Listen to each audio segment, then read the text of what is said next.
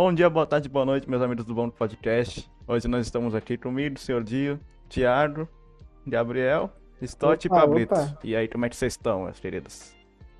E aí, cara, tudo bem? Tudo certinho com vocês? Ah, tudo de boa, mano. Também É tudo certo? tudo certíssimo. filho. Tudo certo, tranquilo. Estamos aqui hoje para falar sobre vários assuntos, de repente sobre direito, já que presumo que vocês chamaram eu e o Stott aqui, que são os dois caras que falam sobre direito no YouTube. é, foi, foi bem isso mesmo, né? Então, é. Ah, bora Pois é. colocar aqui dois, eh, dois quase advogados numa, numa cal e ver o que, que eles falam sobre direito aí. é. Preparem-se Não, para não. ter a pior audiência da história do programa de vocês. Não, não é a primeira vez que fazem isso. É, tu- tudo bem. uma- É, pois é, teve uma vez, né, que a gente tava naquele antigo servidor lá que, que eu até já saí e o pessoal chegou lá e falou assim, ei, bota o Pablo aí e o Stott na capa pra falar de direito. Aí colocaram a gente e a gente foi falar sobre jogo. Nem falou sobre direito. Direito dos jogos. É que a, a galera deve achar que eu sou, sei lá, apaixonado por direito e tal. Eu conheço gente que é da área jurídica, advogado que é apaixonado por direito, mas, tipo assim, pra maioria da galera, pelo menos que eu conheço, é, é uma profissão e ponto, acabou. Depois que tu sai da- lá do escritório, ou seja, lá de onde tu atua, tu quer falar de outras coisas. É, Isso, exatamente. não, mas tipo, eu chamei vocês por isso mesmo. Até botei lá na agenda assim, advogados do YouTube, tá ligado? Aham. Eu vi lá. Ah, tá bom, gente. É, assim, já que os dois já vieram aqui, tá ligado? A gente já respondeu essa dúvida quando vocês começaram o canal. É, Aham. como é que vocês se conheceram? Cara, tu quer, tu quer falar ou eu falo? Ah, eu posso falar, daí você pode Fala complementar se, se você Fala lembrar fala- de detalhes que eu não lembro. Fala aí, fala aí, fala aí. Então, é... qu- Quando a gente. A primeira vez que a gente conversou foi num servidor por causa de um amigo nosso, assim, que meio que foi de intermediário, mas eu conheço o canal do Pablo desde 2019, se eu não me engano. Que foi. Então, que. Então, era bem no comecinho mesmo. Acho que você tinha nem 50 mil inscritos ainda. Que um am- eu tava na. Eu tinha conhecido o Léo Taco já e tal. A gente tava jogando. E dentro dessa call tinha um amigo meu chamado Gama. E ele falou pra mim, cara, é, você viu que tem um cara lá fa- é, que faz direito fazendo vídeo de análise jurídica, por que, que você não faz isso também? Ah, estou vendo Eu falei, barulho de clique aqui no, aqui no fundo, que tem alguém jogando LOL aí. Aí eu falei, cara, é, eu não sei se essa é a minha praia, não sei o que, não sei se eu quero levar o canal pra esse ramo. E acabou que eu não fiz, né? E eu fui começar a fazer esses conteúdos jurídicos um ano depois, lá em 2020, pro mais pro final do ano, quando eu quis implementar essa, essa coisa. Mas quando eu conheci o Pablo foi o seguinte: tem um amigo nosso chamado Wick, né? Uhum. que é, que é um amigo meu há muito tempo já. É, inclusive eu que meio que incentivei ele a criar o canal de opinião e tudo mais. É um cara que tá comigo aí há muito tempo já no- na internet. E ele do nada falou: Ah, bora botar o Stott e o Pablito numa cal.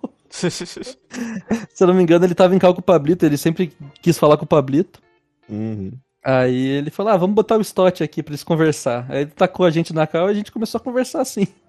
É, foi exatamente o que eu pensei pra chamar você. Mas então. antes disso também, a gente teve uma interação por Twitter uma vez. Eu tava, Isso, isso. eu tava conversando com alguém lá no, lá no Twitter, tava interagindo com algum youtuber, aí o Stott falou, ei, não fala com, com o Pablito, não, ele é desumilde, ele não acompanha meu canal, e eu nem conhecia o canal do Stott, eu não fazia ideia que existia outro canal fazendo análise jurídica no YouTube. Porque quando eu comecei nisso daí, tinha uns canais que botavam no título lá, análise jurídica, não sei o quê. Só que eram uns canais, assim, de uma galera mais boomer, era uma galera, assim, que abordava assunto de política e tal, aquela galera, assim, só o tópico mega ultra sério. Então eu não sabia que tinha alguém que pegava assuntos, assim, mais, assim, de galera mais jovem e, a- e abordava também. Aí quando eu conheci o Stott, aí foi, pra- foi principalmente por causa dessa interação. Quando, quando eu fui ver o canal dele, eu falei, ah, legal e tal. Só que eu reparei uma coisa muito engraçada do canal do Stott, que eu falei isso pra ele, inclusive aboliu hoje em dia, que era assim, você deve estar se perguntando, poxa, o Stott ele grava com um capacete de templário na cabeça. Como diabos ele capta a porra do áudio dele com um capacete de templário na cabeça? Ele não capta, ele grava, ele gravava vídeo, no caso, gesticulando primeiro, e aí depois gravava por cima o áudio. Aí isso ficava estranho pra um caralho na gravação final, porque ele gesticulava de um jeito e a fala tava de outra. Aí hoje em dia ele já se tocou disso que a gente, todo mundo falou pra ele, porra, para com essa porra aí. É. Aí hoje em dia ele grava diretaço, ele bota só aquele aquela túnica, sei lá, aquela malha de aço de, de teflone Isso na mesmo, cabeça de e, e, e vai gravando, porque, pô, se fosse gravar daquele jeito pra fazer, era estranhão. E, e eu falei, hein? acorda, Stott. É uma, coisa que, uma coisa que fez eu trocar esse também foi quando o Pablo falou, pô, Stott, mas você tem que gravar duas vezes o vídeo, em vez de só pegar e gravar uma só. Aí eu Pois pensei, é, pô, verdade, era o dá o único dobro do cara- trabalho. Era o único cara que eu conheci que gravava vídeo duas vezes pra, pra juntar as paradas, cara. E o pior é que muitas vezes ele gravava assim, gesticulando devagar. Aí na hora que ele ia falar, ele tinha que falar no ritmo que ele tava gesticulando. E ele ficava assim, falando: E é assim que a gente vê que as coisas não são dessa forma. Aí eu falava: Caralho, o pessoal vai dormir enquanto tu fala, cara, pelo amor de Deus. Ele tava se dublando sem ter uma voz pra você ter noção, tá ligado? Então, aí era complicado, hein, dava, dava um trabalhinho a É, mais, assim, que eu não precisava ter. É, tá doido, era, era muito maluco. Ficava se mexendo na frente da câmera, isso. É que é complicado, porque assim, eu sempre quis gravar usando o capacete, só que assim, eu, eu tentei de inúmeros meios tentar capturar o áudio de uma forma legal. Nem que ficasse um pouco enlatado, assim, sabe, o áudio. Mas que ficasse de uma forma legal. E eu nunca consegui, nem com lapela, nem com microfone, porque quando eu mandei fazer o capacete, o... era pra ele ter vindo com, com buraquinhos na frente, né? Que é pra sair melhor o som. Só que o cara, por algum motivo, não fez esses buracos, e aí ficou reto, ficou uma frente reta. Porque na versão original, né, de quando eu mandei fazer, era com buraquinhos, que o som provavelmente sairia de uma forma melhor, porque ia ter ali como falar e tal. Sim. E não veio. Então o áudio ele sai de baixo, ele, tipo, ele bate ali e sai pra baixo. Então, por isso que mesmo quando eu uso fica de uma forma meio enlatada e nem que eu coloque a sensibilidade do microfone no máximo, o, o meu áudio captava direito. Aí eu falei, cara, a única forma que eu vejo disso é, é- é me gravar. Tipo assim, eu gra... como que eu fazia, né? Vou, falar bem certo como é que eu fazia. Eu gravava o áudio antes. A primeira vez não, a primeira vez eu gravei gesticulando e depois eu, eu, eu ia redoblando por cima. Mas depois eu comecei a gravar o áudio antes. Aí nisso, eu colocava um microfone por dentro do terno, que subia até o capacete e ficava nos meus ouvidos. Um microfone não, um fonezinho mesmo. Aí eu colocava um celular na cadeira que ficava do meu lado, ou no meu colo, dependendo do, do cenário. E eu ligava, e quando ligava, eu ligava junto a, a câmera, que era o meu, celu- era meu outro celular. E aí eu, eu gravava e escutando eu falando, e ao mesmo tempo que eu, que eu ia escutando, eu tentava meio que reproduzir é, gesticulando, sabe? Caralho. Então. E depois eu ainda cortava na, na gravação pra deixar mais bonitinho e tal. Então, tipo assim, dava um trabalhinho extra que eu não precisava ter. Hoje em dia eu não uso mais, eu consegui a, a cota de malha ali. Aí eu coloco uma balaclava por, por, na minha cara e coloco a cota por cima e saio falando. Assim, é, isso perde um pouco a identidade de, de usar um terno. Eu posso ainda usar o terno e tal, mas perde um pouco a identidade de usar um terno e a. e o capacete. É que tu tinha um personagem caricato, né? Ajudava, a, ajudava a identificar. Exatamente. Era um personagem e eu percebi que esse personagem ele era muito bem aceito pelo público em geral. Porque eu sempre comparava números, tipo, ah, é, meus números comparado a, número, a pessoa- pessoas que tinham canais ou, ou personagens assim do mesmo tamanho que eu. E eu sempre tinha uma quantidade maior do que eu deveria. Porque o, o pessoal gostava bastante do personagem, eles meio que se identificavam, sabe? Olhavam e falavam, nossa, que coisa inusitada, um cara de capacete com terno e falando de direito. Aí o pessoal Uhum. gostava e seguia. Então, muito da. Isso meio que dava uma. Como que eu posso dizer? Meio que acrescentava de uma forma positiva, assim, dentro do canal. Meio que Sim. subia um pouco a moral. Era, era bem interessante. Por É. isso que eu gostava de fazer vídeo assim. Só que agora, assim, eu ainda pretendo voltar a usar o capacete. Eu não tô usando muito agora porque ele tá enferrujado. Mas se quiserem até conta a história depois. Mas o. Eu pretendo voltar a usar assim, usar terno. Eu quero fazer uns vídeos mais sérios no meu canal. Abordar uns temas sérios e tal. É um projeto aí que eu tenho pela frente. Mas por enquanto, Vou só usar a cota de malha, gravar tranquilo aqui no meu quarto, com a webcam e. ficar por isso mesmo. É, tipo, fala aí, fala aí. Desculpa, desculpa. é. Não, pode falar, Não, é- Pode falar. Como é que você conseguiu esse capacete aí? Onde é que você comprou isso? Então, é, a compra do capacete foi junto com a ideia de, de quando eu criei meu canal, né? Que eu queria ser um personagem. Eu já vim com a ideia de ser um personagem dentro do YouTube.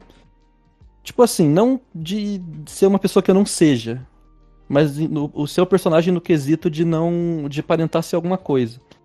Então eu tinha a ideia de viking ou cavaleiro. Como eu fui pro lado do cavaleiro, eu pensei, cara, eu nunca vi nenhum cavaleiro no YouTube. Então eu vou eu não vou só ser ele nas redes sociais, eu quero comprar e ser o personagem. Eu quero gravar, tipo, mostrando minha cara e tal. Então eu comprei o capacete assim que eu fiz o canal, lá em 2019. Que era um outro canal, não era nem esse. E aí eu, eu comprei o capacete, eu mandei fazer, né? Que era um, é um cara lá de. É o único cara do Brasil que eu achei que faz esse tipo de coisa medieval. Ele. É a produção totalmente dele. Ele pega e e tem a forja lá, ele faz tudo. E depois ele pega e vende esses artigos. Ele é o único cara do Brasil que eu achei que faz. Porque aqui no Brasil a cultura templária não é muito, muito grande, né? É mais lá pra Europa, pros Estados Unidos. Aqui no, no Brasil é bem pequena, então é difícil você achar esse tipo de coisa. Ainda mais bem feita. É Aí eu mandei- aqui, né? Oi? Não teve muito templário aqui, né? Não tem muito, né? Na nossa cultura. Então, exatamente. Tem o. Dá pra você levar como os caras da maçonaria, né? Que é mais voltado a essa cultura, mas não são. A maçonaria não é tão famosa assim aqui dentro do Brasil. Até porque ela vem de cultura inglesa, né? Então. É mais complicado. A gente não tem muito dessa cultura inglesa, até porque a gente foi dominado por portugueses. Que também tem um, um- um- uma cultura templária forte, mas não tanto a ponto de trazer pra cá. Então, eu comprei o capacete, né? E falei, cara, agora eu vou fazer react com esse capacete porque eu acho que vai ser engraçado. Aí eu fiz lá o primeiro react do, do, do canal, que no outro canal, inclusive, que não é nem esse meu principal. E ele até que foi bem, assim, pra, pro tanto de inscrito que eu tinha pra época, foi um react ouvindo K-pop. Só que. que era, assim, Cavaleiro Templário reagindo a K-pop pela primeira vez. E era eu fazendo meio que um personagem, como se eu fosse das antigas e estivesse no mundo moderno, assim, vendo K-pop e achando horrível, sabe? Stosh, tu era fã daquele canal gringo, acho que era Brad, alguma coisa, que... Brad é Boys? Aham. Então, se- é, o meu canal ele veio antes do Brad Boys.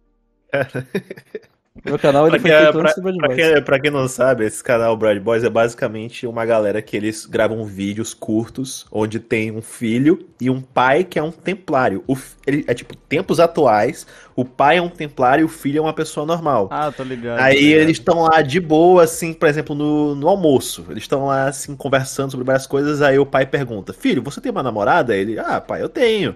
Aí lá, posso ver uma foto dela? Pode. Aí o cara puxa, tipo, uma foto de um, de, de um desenho japonês, pra dizer que é a namorada dele. Isso. Aí dá pro pai, assim, a, a foto. Aí o pai olha assim, aí o pai entra em choque, deixa o óculos cair. Isso com o pai com capacete templário e o óculos por cima. Aí o pai tira o óculos, pega uma escopeta, faz check, check, e aí acaba o vídeo. Todo vídeo acaba com alguma escopeta. Sempre tem alguma Sim, escopeta sim, envolvida. Sempre acaba com o pai pegando a escopeta e fazendo de clac, clac. É, E aí clac, acaba o clac. vídeo. Não, mas é muito bom. Inclusive eu fiz um vídeo reagindo ao Brad Boys no meu canal e foi um vídeo que pegou bastante view. Só que eu- o meu canal foi feito antes, o primeiro canal, né? Eu até brinco falando, ah não, eles que me copiaram e tal. Mas sabe o que, é- sabe que é engraçado? Que um tempo depois que eu fiz o meu canal, eu fui descobrir que existe um. Porque assim, quando, antes- quando eu fui criar o canal, eu pesquisei pra ver se não tinha nenhum templário, né? Eu não achei ninguém nem no YouTube. Mas depois que eu fiz o meu canal, eu vi que. Que tinha um cara chamado Swagger Souls, que é um canal que tem mais de 4 milhões de inscritos, gringo, que faz vídeo de VR. Que ele também usa um capacete e um moletom, assim. Inclusive, ele faz parte de um grupo de youtubers famosos lá e tudo mais. Já gravou vídeo com o PewDiePie. Aí eu falei, porra. é, e tipo, veio uma galera falar que eu copiava esse cara e eu não conhecia esse cara. Eu falei, nossa, velho, o cara é eu, é eu gringo que deu certo. Cara, comigo Ai. aconteceu uma coisa parecida. Tem um canal gringo chamado Legal Eagle. É um canal de um americano que ele é advogado e que ele analisa não só casos reais, como ele também reage a casos de ficção, ele reage a filmes onde tem advogado, animes onde tem advogado, e aí ele diz se aquilo lá é de verdade ou não é de verdade, se aquilo realmente acontece no mundo, no mundo real ou não. Sim. E aí uma, uma pessoa uma vez comentou assim, depois de meses que eu tinha criado meu canal, quando eu tinha estado o primeiro vídeo, o canal tinha falado pra 40 mil inscritos à noite pro dia. O cara chegou, um cara chegou lá e falou assim: Fala a verdade, tu se inspirou no Legal Eagle, né? Aí eu nem conhecia, eu fui ver depois. O cara tinha tipo 700 mil inscritos. Hoje em dia deve estar com um milhão de inscritos. Deixa eu ver bem aqui no YouTube: Legal Eagle. Legal. Eagle. Cara, hoje em dia ele tá, tá com quase 2 milhões de inscritos Já. já. louco. Caralho. É, rapaz. Não, o cara. O cara, tipo assim, ele, ele pegou uma. É, é que essa ideia é muito boa, cara. Tipo assim. não- é uma ideia que é um pouco difícil de ser explorada, porque a pessoa ela precisa ter um certo nível de conhecimento pra poder fazer. Não é qualquer um que chega assim, ah, vou falar de direito no YouTube. Não adianta chegar assim e falar, vou falar de direito no YouTube. A pessoa ela tem que ter alguma, alguma qualificação. Ela precisa estar quase se formando, já saber alguma coisa, ter uma experiência prática. Eu deixei pra- eu, eu comecei o meu canal quando eu tava no sexto período de direito. No sexto período eu já tinha advogado no escritório que era considerado pica das galáxias aqui na minha, na minha cidade. Então eu já tinha uma experiência prática também. Não era só teórica. Tanto que eu até fui ver agora que eu recentemente fiz a última prova da, da minha faculdade, eu recebi o resultado, nunca mais vou ter que fazer prova na vida na faculdade.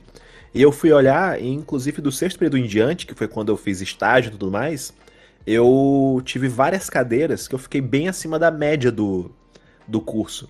Então eu falei, realmente, essa experiência prática que eu tive ajudou bastante a desenvolver. Então isso me deu ainda mais segurança, porque quando eu comecei meu canal no YouTube falando sobre esse tema, que é um tema complexo, que é um tema que exige um pouco mais de estudo, eu falei assim, cara, eu sou estudante, e se eu falar merda?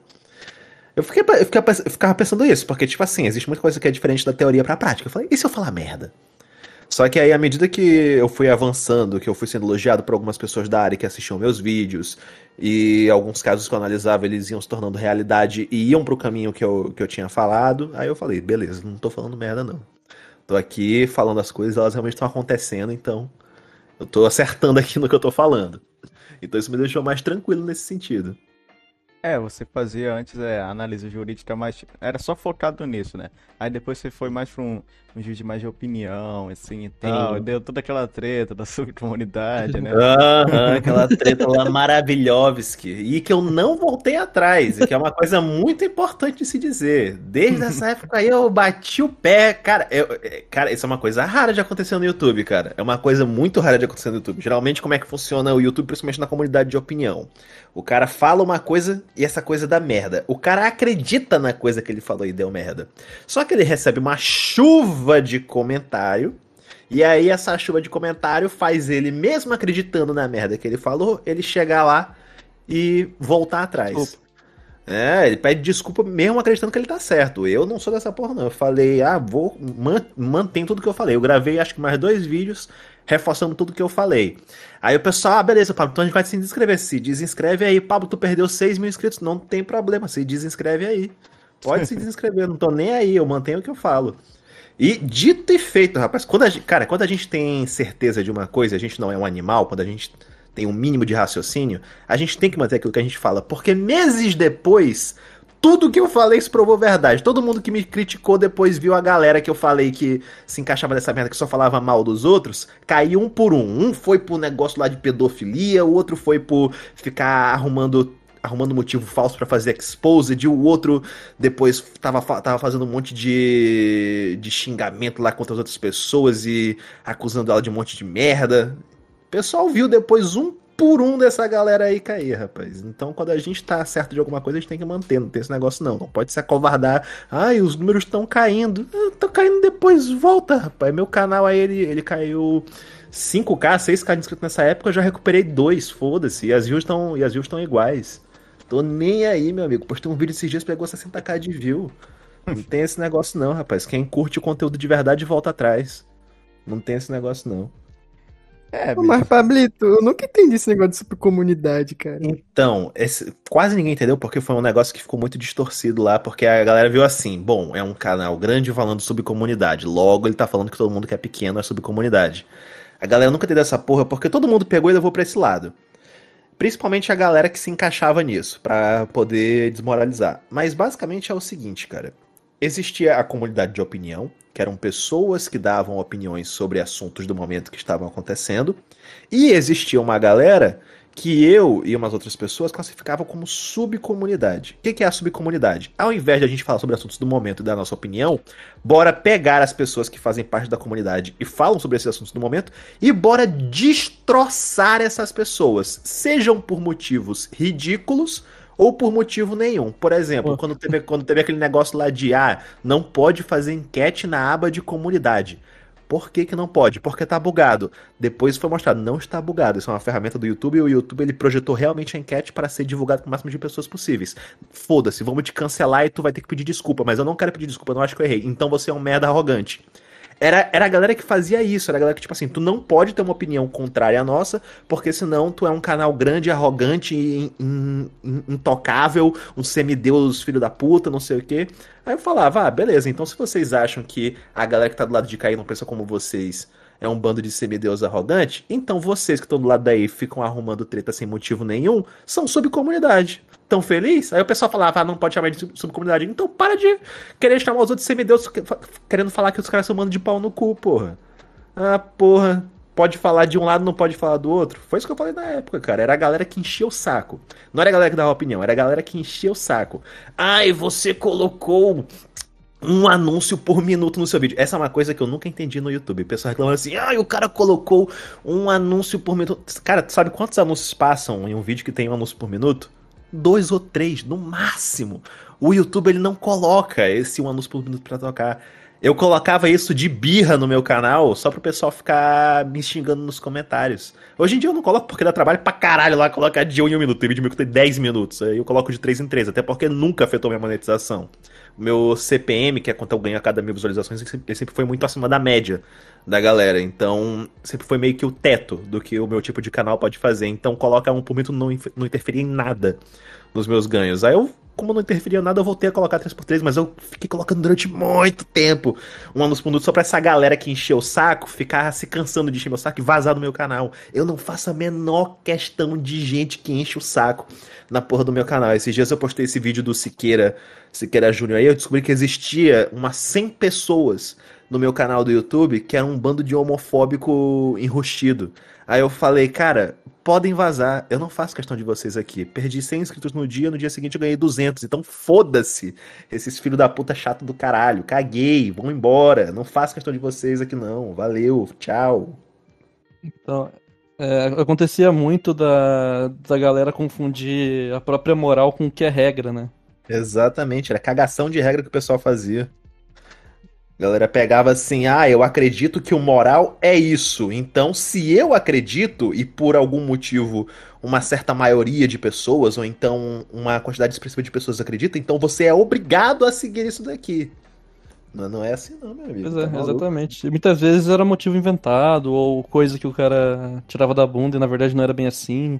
É. Então, Não, e a Era- galera, aumentava, a galera aumentava muita coisa também, cara. Eu vivi pra ver as pessoas reclamarem de thumbs apelativas. Porra, a gente tá no YouTube, caralho. que porra é essa, velho? O pessoal, é. descobri- o pessoal descobriu só em. do- Isso era, isso era no caso 2020, quase 2021. Cara, o pessoal descobriu só em 2021 thumbs apelativas? Que porra foi não só isso, não só isso, como conteúdos similares, né? O pessoal fica um É, tava copiando o outro, sendo que não. Isso sempre existiu desde sempre, né? É, cara, isso. Cara, eu, eu, ficava, eu ficava bolado com isso. O pessoal falando assim, ai, fulano de tal, que é um canal grande, copiou um canal pequeno. Copiou porque. Ah, não, é porque o canal pequeno soltou esse tema aqui, aí fulano soltou o tema também. Cara, pelo amor de Deus, velho. Desde o começo do YouTube, as pessoas buscam temas em outros canais. Ah, mas tem que dar os créditos. Dá os créditos pelo quê? A pessoa não copiou o teu roteiro, ela não copiou o teu, o teu, o teu vídeo, ela, ela simplesmente pegou o mesmo tema que tu falou e ela falou também. Ah, pronto, agora a Sim, Central tem que me dar crédito de tudo. que Eles vivem pegando tema no meu canal e, e, e o contrário também serve. Eu também vivo pegando tema no canal deles. A gente tem que botar lá créditos Pablo Castro. Pelo quê? Pelo tema. Por algo que aconteceu. Óbvio que não, Pois porra. Ainda mais uma coisa que sai no, em grandes mídias, né? Ou É. coisas que estão em alta e o pessoal quer, quer crédito mesmo não merecendo, ou não. Ou tipo assim, ah, é, te tornam obrigado a saber de qualquer canal que existe dentro do YouTube. Ah, e aquele canal de 50 inscritos que postou vídeo sobre o tema? Como é que você não deu créditos pra ele, sendo que ele foi o primeiro? Sendo que, tá assim, dentro de milhares de canais ou de pessoas, você pode simplesmente não ter pego o tema do YouTube, né? E É, o que cara, acontece a, a hoje. maioria dos é- temas que eu pego é do Twitter, sabe? Que eu pego, eu pego no Sim, Twitter, sim. no, no trend topic do Twitter. Eu acho que o que acontece hoje é, é que, como o pessoal tá mais tóxico né, na internet e tudo mais, até por, por causa da grande onda de cancelamento, e o pessoal começou a militar em cima de coisa que não faz sentido, acontece a demonização da, daquilo que não é errado, sabe? Uhum. Por exemplo, ah, eu não sei se vocês lembram uma vez do caso da Sati, que ela meio que fez, que ela copiou um, um gringo. Acho que, tem- acho que essa história, né? Foi uma. Não, acho que eu não acho Não, vi. que foi- não tô acho, que, lembrado, acho que eu não. sei, foi, um, foi uma youtuber brasileira que ela tava pegando, tipo, listas que um, que um Isso. gringo fazia, né? E ela copiava a ela ordem. copiava. A ordem, tipo assim, a ordem que ela falava das coisas e as piadas eram tudo Ah, igual. lista de Era anime? bem parecida com o gringo. É isso? isso. Acho que era Ah, isso. tá. Não, sei eu não é, lembro. é. Eu- eu- Então, era a Sati. Então, isso é uma coisa que acontece ah, direto no YouTube, né? Do cara pegar o gringo e copiar roteiro, copiar meio que a ordem. Só que assim, fizeram uma demonização desnecessária em cima da Sati, que acabou, acabou com a carreira dela no YouTube. Ela foi cancelada e ela não volta por uma coisa que ela fez que. No caso dela, Sim. eu acho um pouco mais justificável porque, porra, ela pegou até as piadas do cara, velho. É, Então, pegar assim, ela- é ela-. Ela, ela pegou o que o cara escreveu e basicamente traduziu, porra. sim. Aí é um, aí é um pouco mas- demais. Aí eu acho que tem que ter Assim- crédito. Mas, mas, mas tu chegar lá e simplesmente pegar o tema que uma pessoa fez, foda-se, cara. Pelo amor de Deus. Não, exatamente. Eu, é, mas eu acho que assim, a, a, a demonização hoje em dia é muito maior. É, se o cara for cancelado por um motivo besta, é muito difícil dele voltar atrás ou dele conseguir ter a mesma. Como que pode dizer? A mesma moral que ele tinha antes dentro da- do YouTube ou dentro da internet. Porque ninguém. Uhum. Por exemplo. é, Você cita um caso de um cara que, que copiou um tema de outra pessoa. E muitas pessoas chegam e falam, ah, por que que ele não deu os créditos ou coisa do tipo. Isso acaba descredibilizando um pouco todo tipo de conteúdo que ele for trazer depois. Tipo, as- as pessoas não começam mais a olhar pelo, com os mesmos olhos. é, aquilo lá, sabe? Por exemplo. Vocês lembram É. do Matheus Young? Ele copiou Sim, um é piano caso- e sumiu, piano, né? cara. E sumiu. Sim, Então- desse negócio aí. Só, só- que isso aí foi justificável porque ele. Ele, pega, ele roubava, tipo, e- não em termos, né? Falando um termo mais é, leigo, ele roubava vídeos do de outro gringo lá que tocava piano e colocava o webcam dele ali por cima e fingia que era ele que tava tocando. Eu Então- vi isso aí, mano. Eu acho que isso é um pouco justificável o hate em cima dele e tal, só que foi esquecido, né? Tem muita coisa que acontece na internet que, que é esquecido. E muitos motivos sérios de verdade o pessoal hoje em dia não liga tanto. Tá maluco. Como, como foi o caso do, do Mark Zero que voltou e todo mundo tá cagando. O Bars voltou agora, porra. Tá pegando aí 17k de view num vídeo. Ah, o PC Ah, mas- mas voltou, assim, né. O, o Bars voltou, só que ele ainda sofre um pouco de hate. É, ele, não, ele não tem amizades que ele mantinha antes, ele praticamente tá sozinho ali no YouTube. E você pega o Mark Zero, que foi um caso muito pior. Ficou, Uhum. uns, ficou uns meses afastado. Ele tinha desativado o Twitter. Voltou com o Twitter. Voltou com todas as amizades que ele tinha antes. Voltou a, a falar sobre política. É uma coisa que eu não entendo, porque, tipo assim, o Mark Zero, ele, ele, tipo, não se aposentou da carreira dele de influenciador, por que que ele fica interagindo em Twitter? Eu teria vazado de tudo. Se eu falasse assim, ó, gente, a partir de hoje eu não sou mais influenciador, eu teria ido embora de tudo, teria vivido minha vida em paz. Cara, é pior que eu não Entendo sei isso. qual é o caso do Mark Zero. Também não vi. Cara, né? é, a- a- se- eu, se a minha memória não falha, acharam umas conversas dele, assim, impróprias com uma galera de 13 anos, 12 anos, por aí. Isso. Dele chamando pra ir no hotel, dele falando um monte de besteira lá. Pois Não é. sei, não sei. Eu, não sei- eu, eu, não- eu acho que não tinha foto, se eu não me recordo. Mas Cara- era conversa bem própria, assim, dele falando, não, porque. Meio que da menina não querendo, ou dando uma desculpa, falando, ah, meus pais não deixam. E ele falando, não se preocupa, não sei o quê. Ele tinha 20 na época, se eu não me engano, sabe? Ligates. Porra, Então, bicho. é sempre assim, né? Era um caso bem. É, bem foda, assim. E daí ele foi cancelado, teve todo um motivo lá. E ele voltou hoje e ninguém tá nem aí. O pessoal E esqueceu. Ele, ele, ele ainda mantém as mesmas amizades que ele sempre teve, sabe? Daqui a pouco ele começa a ir em podcast de novo. E o pessoal simplesmente cagou. Até porque, Uhum. né? O Mark Zero ele foi um cara bem importante no YouTube, né? Ele. A maioria dos presets de edição de vídeo que o pessoal usou pra fazer vídeo Dorgas em 2014 pra cima, era tudo ele que fez. Porque ele era um cara como, visto como referência de edição aqui no YouTube Brasil. E o pior é que eu nem conhecia ele. Então, ele era gigante. É porque eu, eu acompanho o YouTube há muito tempo, né? Uhum. Então eu sempre fico meio que ligado dessas paradas. E aí, durante uma época ali, ele que. Foi mais ou menos ele que lançou o, o Selbit, o, o Fênix, o Fênix BR, né? Uhum. Então ele é um cara muito old, ele foi muito importante. Era um cara estouradaço na época. E daí ele, sei lá, sumiu, desistiu de fazer conteúdo, eu não entendo. É, meio que rolou ali? bem foda mesmo, mano, mais fácil. É, Talvez ele tenha conseguido uma quantidadezinha aí de, de money e ele falou, tá bom, tchau. é, pode, pode ter sido isso. Por exemplo, eu, eu sempre tô procurando no- formas alternativas de ganhar dinheiro, porque o YouTube paga um dinheirinho bacana pra mim, mas dentro Sim, dos meus sim. padrões atual de, atuais de vida não é uma coisa que vai me deixar ultra mega confortável. Eu tô sempre procurando formas alternativas. Eu tô até agora em day trade pra ter uma ideia. é, Não, mas é muito interessante. Tem muito youtuber que, que começa a, a ir pra esse lado de curso, investimento. Eu não sei se vocês conhecem um cara chamado Super99 André, que era um Não, youtuber eu- antigo de Minecraft, ele tem 2 milhões não. e não posta mais vídeo. Eu não sei se vocês lembram do vídeo do Selbit, Minecraft 2016. Ah, isso é clássico, poxa. Lembro, lembro. O vídeo clássico do YouTube que ele fez aquela crítica, tem 6 milhões de views esse vídeo. Aham. O... Ah, desse aquele vídeo- negócio lá que ele falou do Resende, da bigorna Isso, do bebê. isso. O, sim, o Super 99 André, ele tinha uma série no, no de Minecraft chamada Escola do Sexo. Caralho, escola do. E aí nessa série, nessa série ele estuprava gente, Meu Deus ele do céu, matava, os personagens eram pelados, ele vomitava do nada, era bem nojento assim a série, sabe? Meu Deus. Incentivava Ah, a cometer criança. estupro, assassinato. Pô, bem saudável. É, então, assim, é, esse cara, né? Ele foi cancelado aquela hora, mas ele continuou fazendo vídeo normal. Quando ele, quando ele foi. Quando ele foi cancelado pelo Selbit, ele teve 300k de inscritos. Hoje em dia ele tem 2 milhões, só que ele não posta mais vídeo, né? Só que se você entra, se você entra no Instagram dele, aparece lá. é, não sei o que, investidor, mais de 600 mil reais conquistados pelo YouTube. não sei o que. Tá, tá lá na bio dele, sabe? Tipo, é, é o. A É, conquista do cara é lá, mais de 600 mil reais conquistados no YouTube. E ele sempre fez esses vídeos apelativos de escola do sexo. Tem um vídeo que tá até hoje no ar, bem.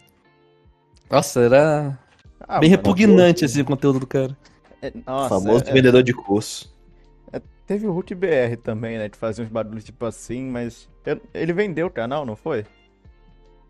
Sei lá se ele vendeu, essa história nunca ficou explicada direito. Pois é, ninguém sabe ao certo o que aconteceu. Parece que foi vendido, aí o YouTube excluiu, aí não sei o que. Nem sei, deixa eu digitar aqui Hulk BR pra ver o que, que- o que, que aparece. ele- Sei lá, acho que. é- Não aparece nada. Aparece um canal de 758 inscritos. Com três vídeos postados. Cara, Cara, sei lá que porra que aconteceu. Cara, o- Ele o sumiu Hulk- também, né?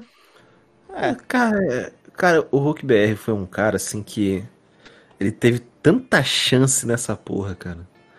O pessoal foi falando, Hulk vai dar merda, Hulk vai dar merda, Hulk vai dar merda, para com essa porra, Hulk, para com essa merda, tá fazendo merda aí. E ele cagava e Sim. andava.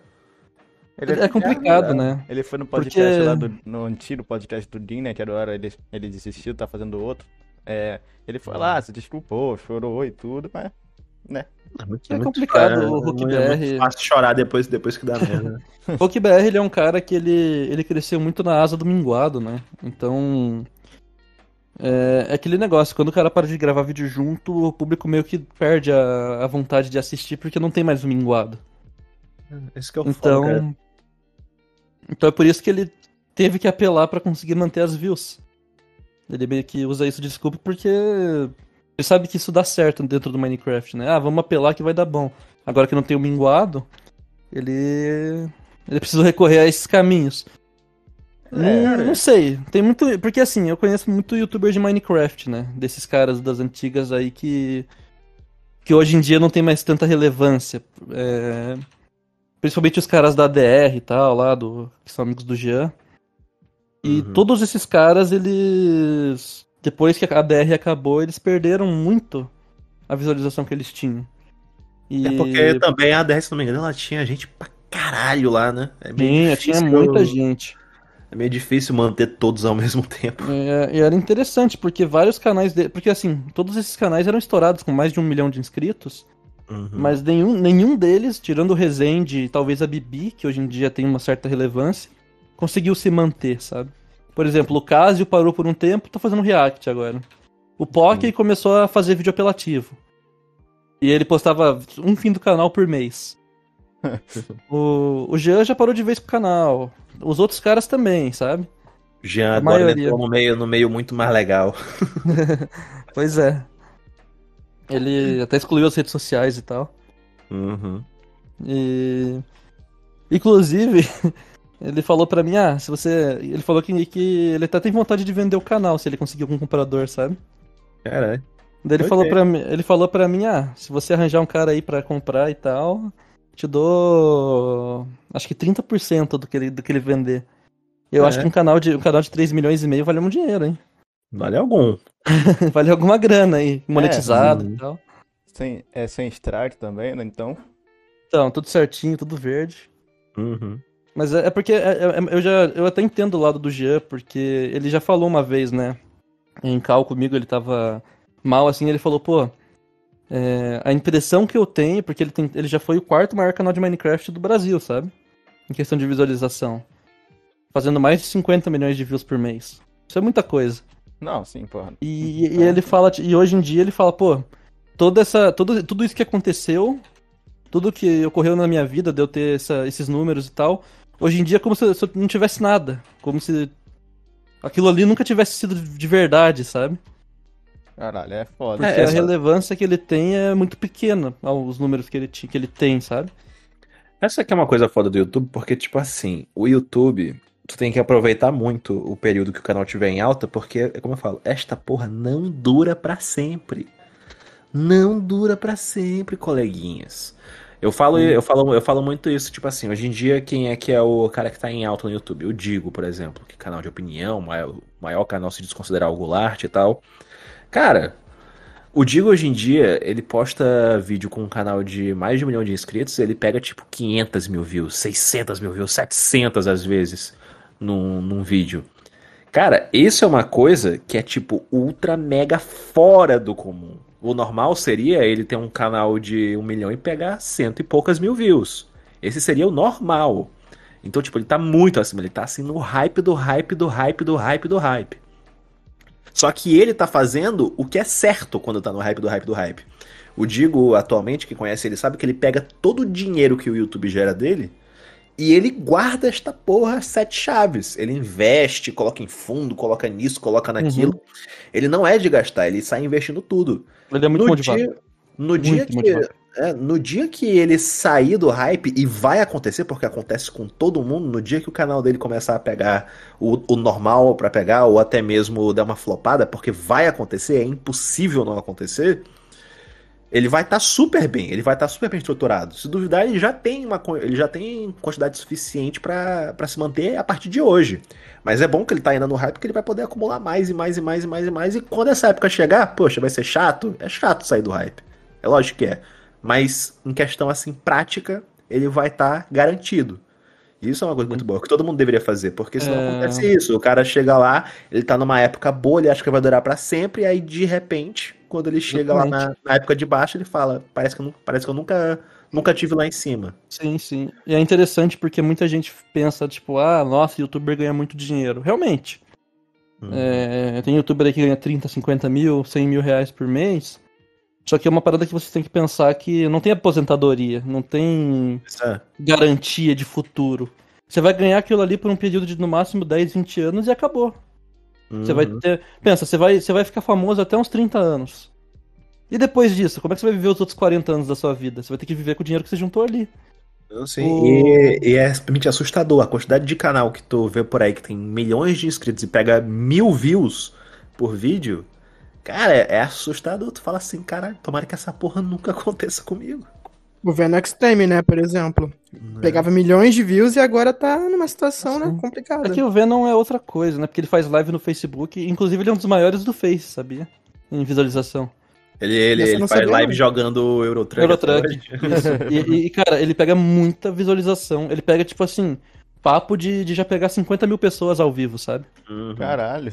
Então, Mas é mu- muito, muita gente que é do YouTube acaba virando streamer também, porque, cara, eu fiz live durante alguns meses. Meu amigo, se, a- se as lives que eu fizesse elas tivessem três vezes mais pessoas do, do que tinha quando eu tava lá fazendo, já não compensava mais eu voltar pro, pro, pro YouTube. Porque eu tinha, tipo, 5 mil seguidores lá na Twitch, pegava 20, 30 pessoas numa live. E financeiramente, o que essas pessoas me geravam através de doação, de sub, de não sei o que, dava um terço do meu canal do YouTube. Meu canal de quase 200 mil inscritos. Um canal da Twitch com 5 mil pessoas rende um terço de um canal de 200k no YouTube. sim. O apoio espontâneo de, das lives ele é, ele é muito maior do que a geração de receita por AdSense Com do, certeza. do, do, do YouTube. Então, tipo assim, muita gente que, é, que era do YouTube acaba virando streamer porque compensa muito mais. né? Eu, A, a receita, a receita antifalência. Se teu canal tá na merda, começa a fazer live. eu, com 500 seguidores na Twitch, já consegui mais de 300 reais em doação. Pois é. Mas E, tipo começar assim, também na Twitch é difícil, né? É muito Mas- difícil. É mais difícil Mas- que no YouTube. Mas a Twitch, eu vou falar pra você que a Twitch recomenda muito mais. E tem muito, dá muito mais oportunidade pro. Pra quem é de lá. Por exemplo, tem um amigo meu chamado Saitaminha. Que ele. Que a Twitch ela faz sempre um evento que ela. Que ela coloca os parceiros que ela consegue na, na primeira aba do, da Twitch. E ela colocou o Saitaminha lá uma vez. E assim, ele não tem muito seguidor. Mas como ele tava na homepage lá da Twitch, ele passou o Gaulês em visualização ali. Caralho. É, o cara tá pegando 70 mil pessoas na live. Foda, então. é, mas assim, isso, o dia inteiro a Twitch deixa ele ali na home. E aí ela, ela faz isso com vários parceiros que ela tem. E isso é, é muito legal, porque a própria plataforma meio que te ajuda a te engajar. É, pra, ela meio que te, te ajuda bastante. Tem, tem muita gente que eu conheço aí que, que não tem 20 mil seguidores na Twitch que, que ganha muito mais que canal de 200 mil seguidores no YouTube, por exemplo. Sim. É, é que apoio, espontâneo- apoio espontâneo é foda, cara. É, a galera ajuda, ajuda de verdade lá. Tem toda uma cultura de apoio seu streamer, porque as pessoas sabem que o único, a única fonte de renda que o cara ganha streamando é de quem tá assistindo. E a pessoa tem que querer. Então, geralmente, a pessoa que entra lá, ela entra lá ajudando. Eu tenho um amigo também chamado Ronin, que o, o, o user dele lá é Yo Ronin Boy. O cara começou do zero, ele era desconhecido, ele não teve ajuda de ninguém. E hoje em dia ele faz live pra 20 pessoas e essas 20 pessoas dão assim dinheiro suficiente pra ele pagar as contas da casa dele. Olha. Então, Tipo, a gente falou, Ah. até no podcast com o Digo, a gente deu uma falada com isso, que agora o sonho das crianças era agora é ser streamer, tá mudando, entendeu? Uhum. Não, eu falei isso, eu falei, o futuro é fazer live. Sim, Meu é PCzinho bom. aqui, ele, ele tá prontinho pra fazer live, mas se tudo der certo, não precisaria de live porque eu estou fazendo trade. Trade será meu futuro. Menos, menos Cyberpunk, né?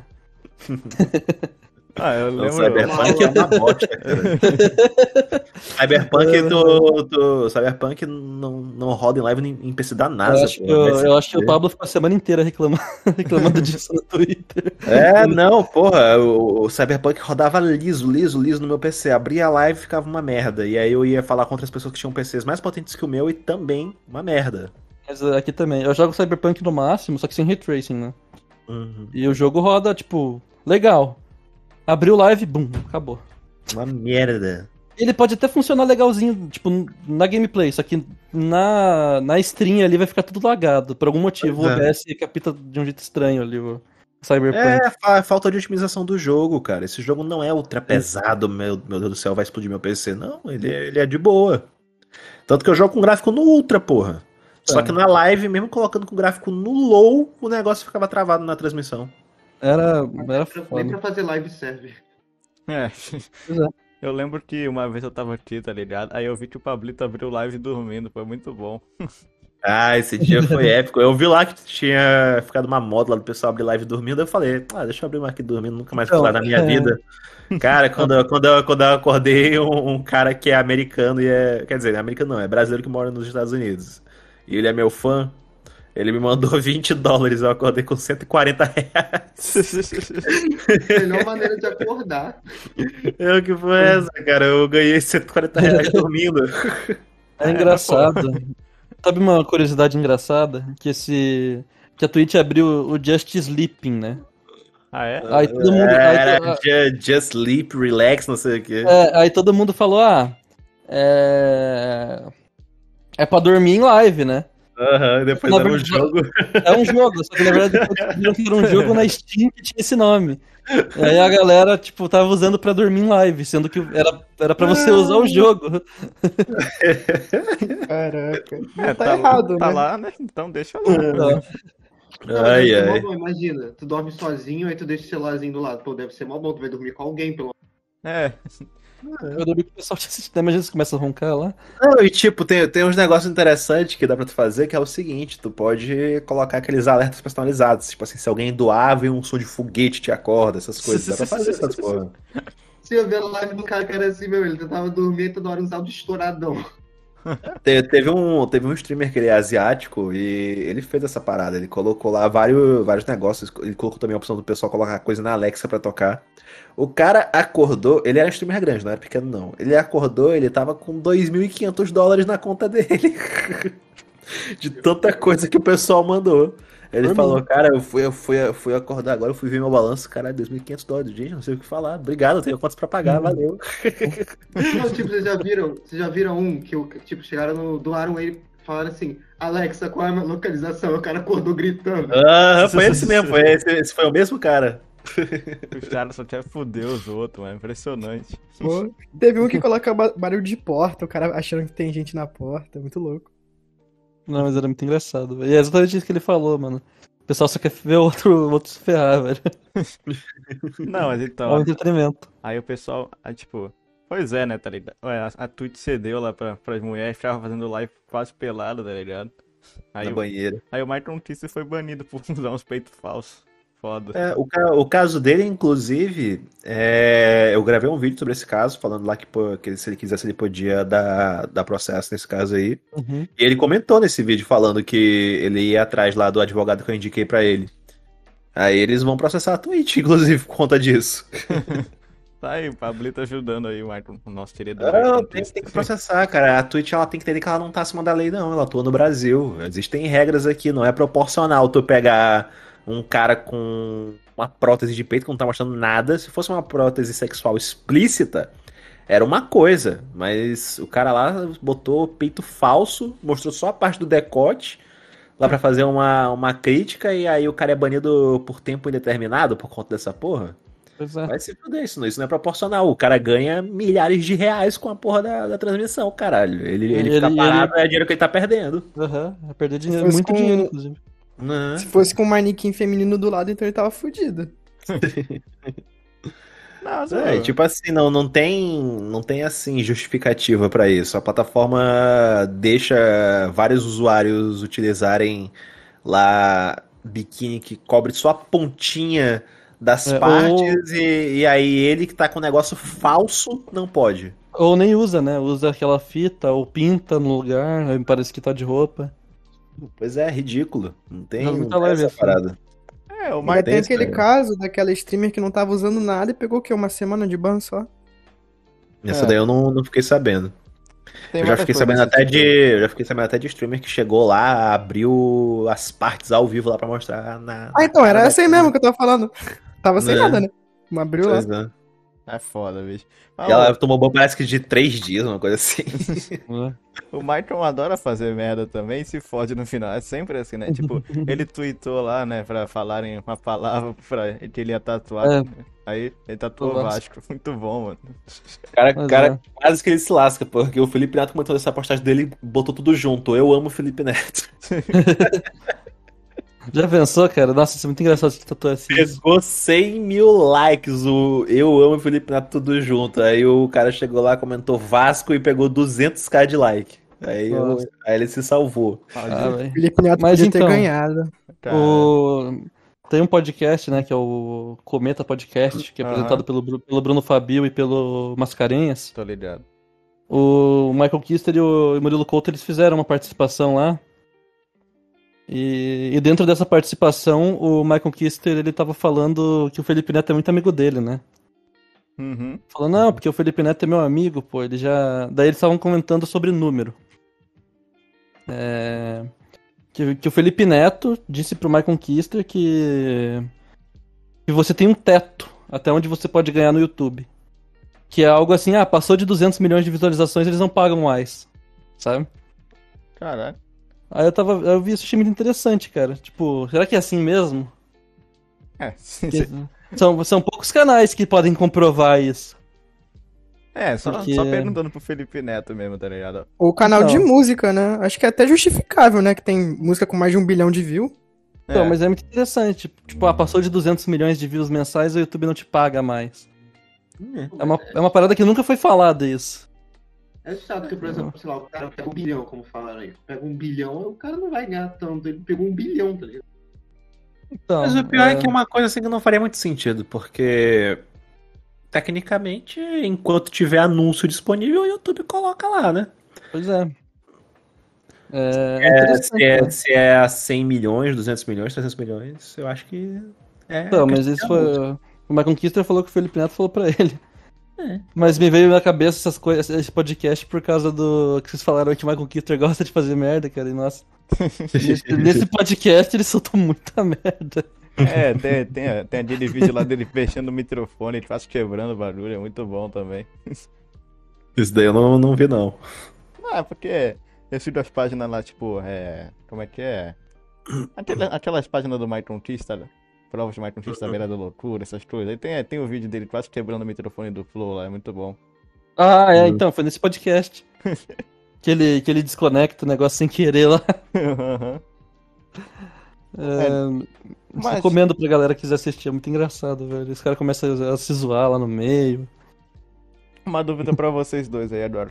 Tipo, o que, que, vocês- o que que vocês acham, Adoro, que tá, tipo, tá. Né, já tava antes, mas tá chovendo de podcast agora. Cara, Assim, é, é, é que nem a história de canal de opinião. Tipo, tu pode colocar um monte de canal desse meio, mas vai ser, vão ser poucos que vão se destacar. Porque num, num, num espaço saturado, tu vai ter que se diferenciar muito para tu conseguir trazer, algo, trazer assim um público. Sim. Tu pode ver que, inclusive, até hoje, os que estão lá no topo do topo do topo é a galera que chegou primeiro, que no caso é Flow e Podpah. Sim, sim. E A mesma, coisa menos, né? vale, a mesma coisa vale para canal de opinião. Quem é que tá no topo? Digo, Tio Sam e, e Goulart. E a Central também, mas eu não falo tanto a Central porque a opinião deles é, é um pouco diferente da- do- dos canais de opinião padrão. Geralmente a galera tem um formato mais, mais, mais aí padrãozinho, eles seguem uma parada um pouco mais diferente. Mas enfim. Tu pode ver que, tipo assim, os três caras que estão no topo são os caras que chegaram primeiro. O Goulart chegou primeiro, o, o Digo chegou primeiro, o Tio Sam chegou primeiro. O pioneirismo ele sempre vai ser um, um fator determinante. Eu mesmo, por exemplo, eu- meu, meu canal é de análise jurídica. Eu fiquei cinco meses sem fazer análise jurídica porque eu tive aquela crise de identidade. Eu falei, nah, tudo que eu tô fazendo tá errado, eu vou, vou mudar meu canal completamente. Eu fiquei cinco meses sem fazer análise jurídica. Quando eu voltei, todo mundo falou: E aí, Pablo, tamo, tamo de volta na análise? Eu, Tamo de volta. tipo assim, o, pioneirismo, ele sempre vai te puxar. Felipe Neto, por exemplo, a gente falou dele aí. Felipe Neto, o cara gravou vídeo no início do início do início do YouTube. E depois ele ficou quatro anos, se não me engano, sem gravar vídeo. Voltou estourou. Agora é o maior canal, né? Do YouTube, de, do YouTube Brasil, youtuber, né? Quase, quase lá, parece. Ele tá quase passando o Whindersson. Já passou, já. Não, mas Já? Eu, eu acho ele. Passou faz uns dois dias. Eu acho Pois que. é, o próprio Whindersson também. O Whindersson foi um dos pioneiros. O, o BRKS adulto até hoje gravando um vídeo dos pioneiros. Literalmente, a galera que é pioneira e que não tá no em alta hoje em dia é só a galera que, sei lá, ou desistiu do YouTube, como é o caso do Venom, tá, tá só fazendo live. Ou então é uma galera que, sei lá, não teve vontade de, de ir melhorando as coisas. Porque tem galera também Sim, que, sim. que fala Igual assim, ah, cara, né? é, tem galera que fala assim, ah, vou, vou ficar bem aqui no, nisso daqui, tô na minha zona de conforto, não tô afim de mudar. E tipo assim, a pessoa ela pode querer só falar assim, eu vou espremer essa toalha aqui até sair a última gota. E aí, quando acabar, eu vou embora.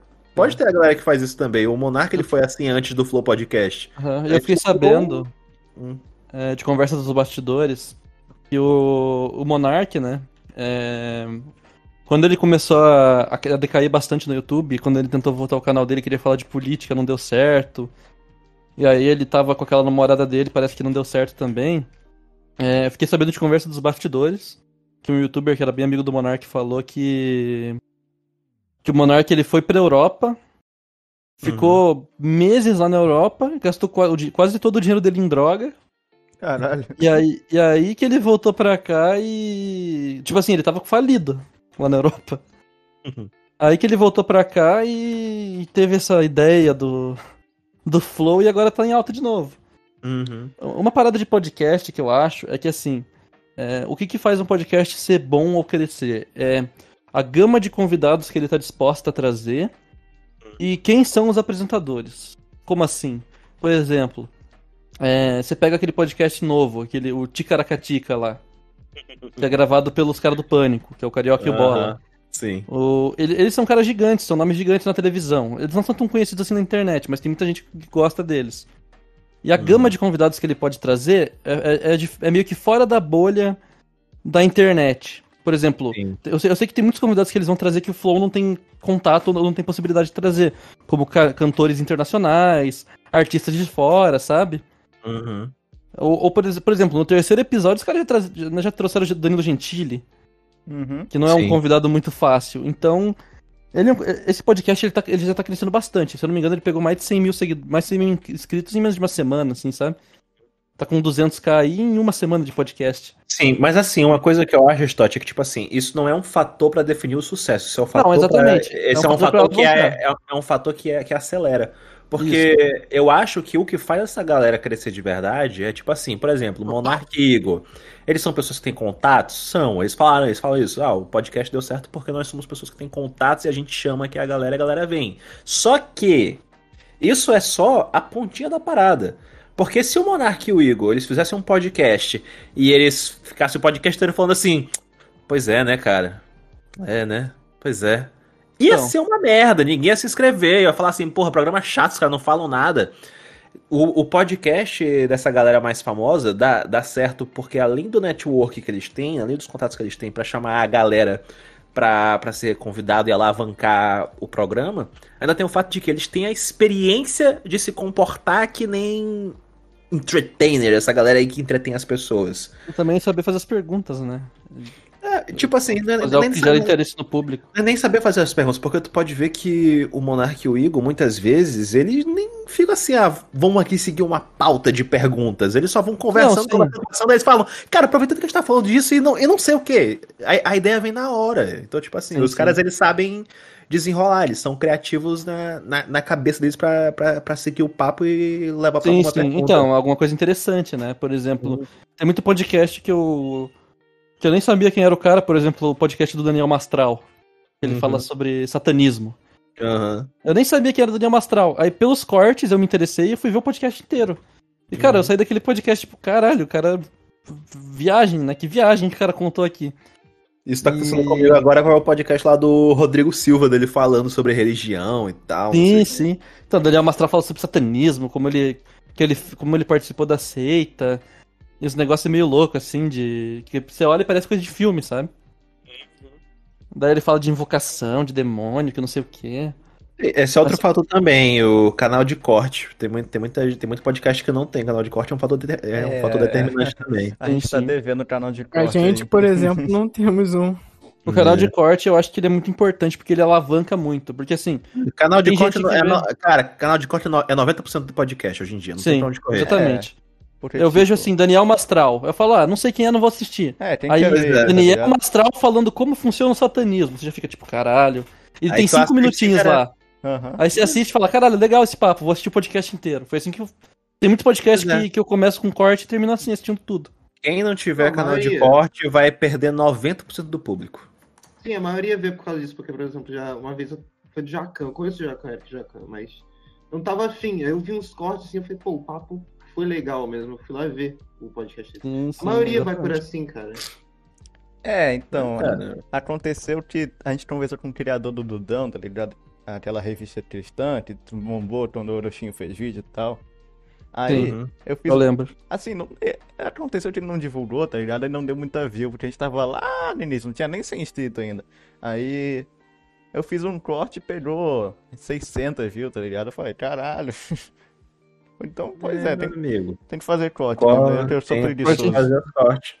Não, tipo assim, vocês não fazem porque vocês não querem, porque vocês têm literalmente quatro pessoas trabalhando nesse podcast. Podia ser dois apresentando, um fazendo corte, um cuidando dessa parte aí de aparência. Dá até também pra dividir, não precisa ser todo mundo apresentador, tem esse detalhe também, porque as pessoas têm que saber distribuir os recursos.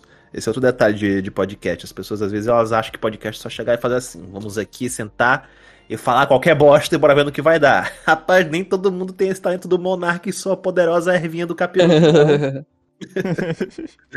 Às vezes a praia tem que ser um pouco mais organizada mesmo. É um monarca que consegue fazer esse negócio de não fazer ideia quem é o convidado e aí chegar lá e falar qualquer bosta e desenrolar o papo.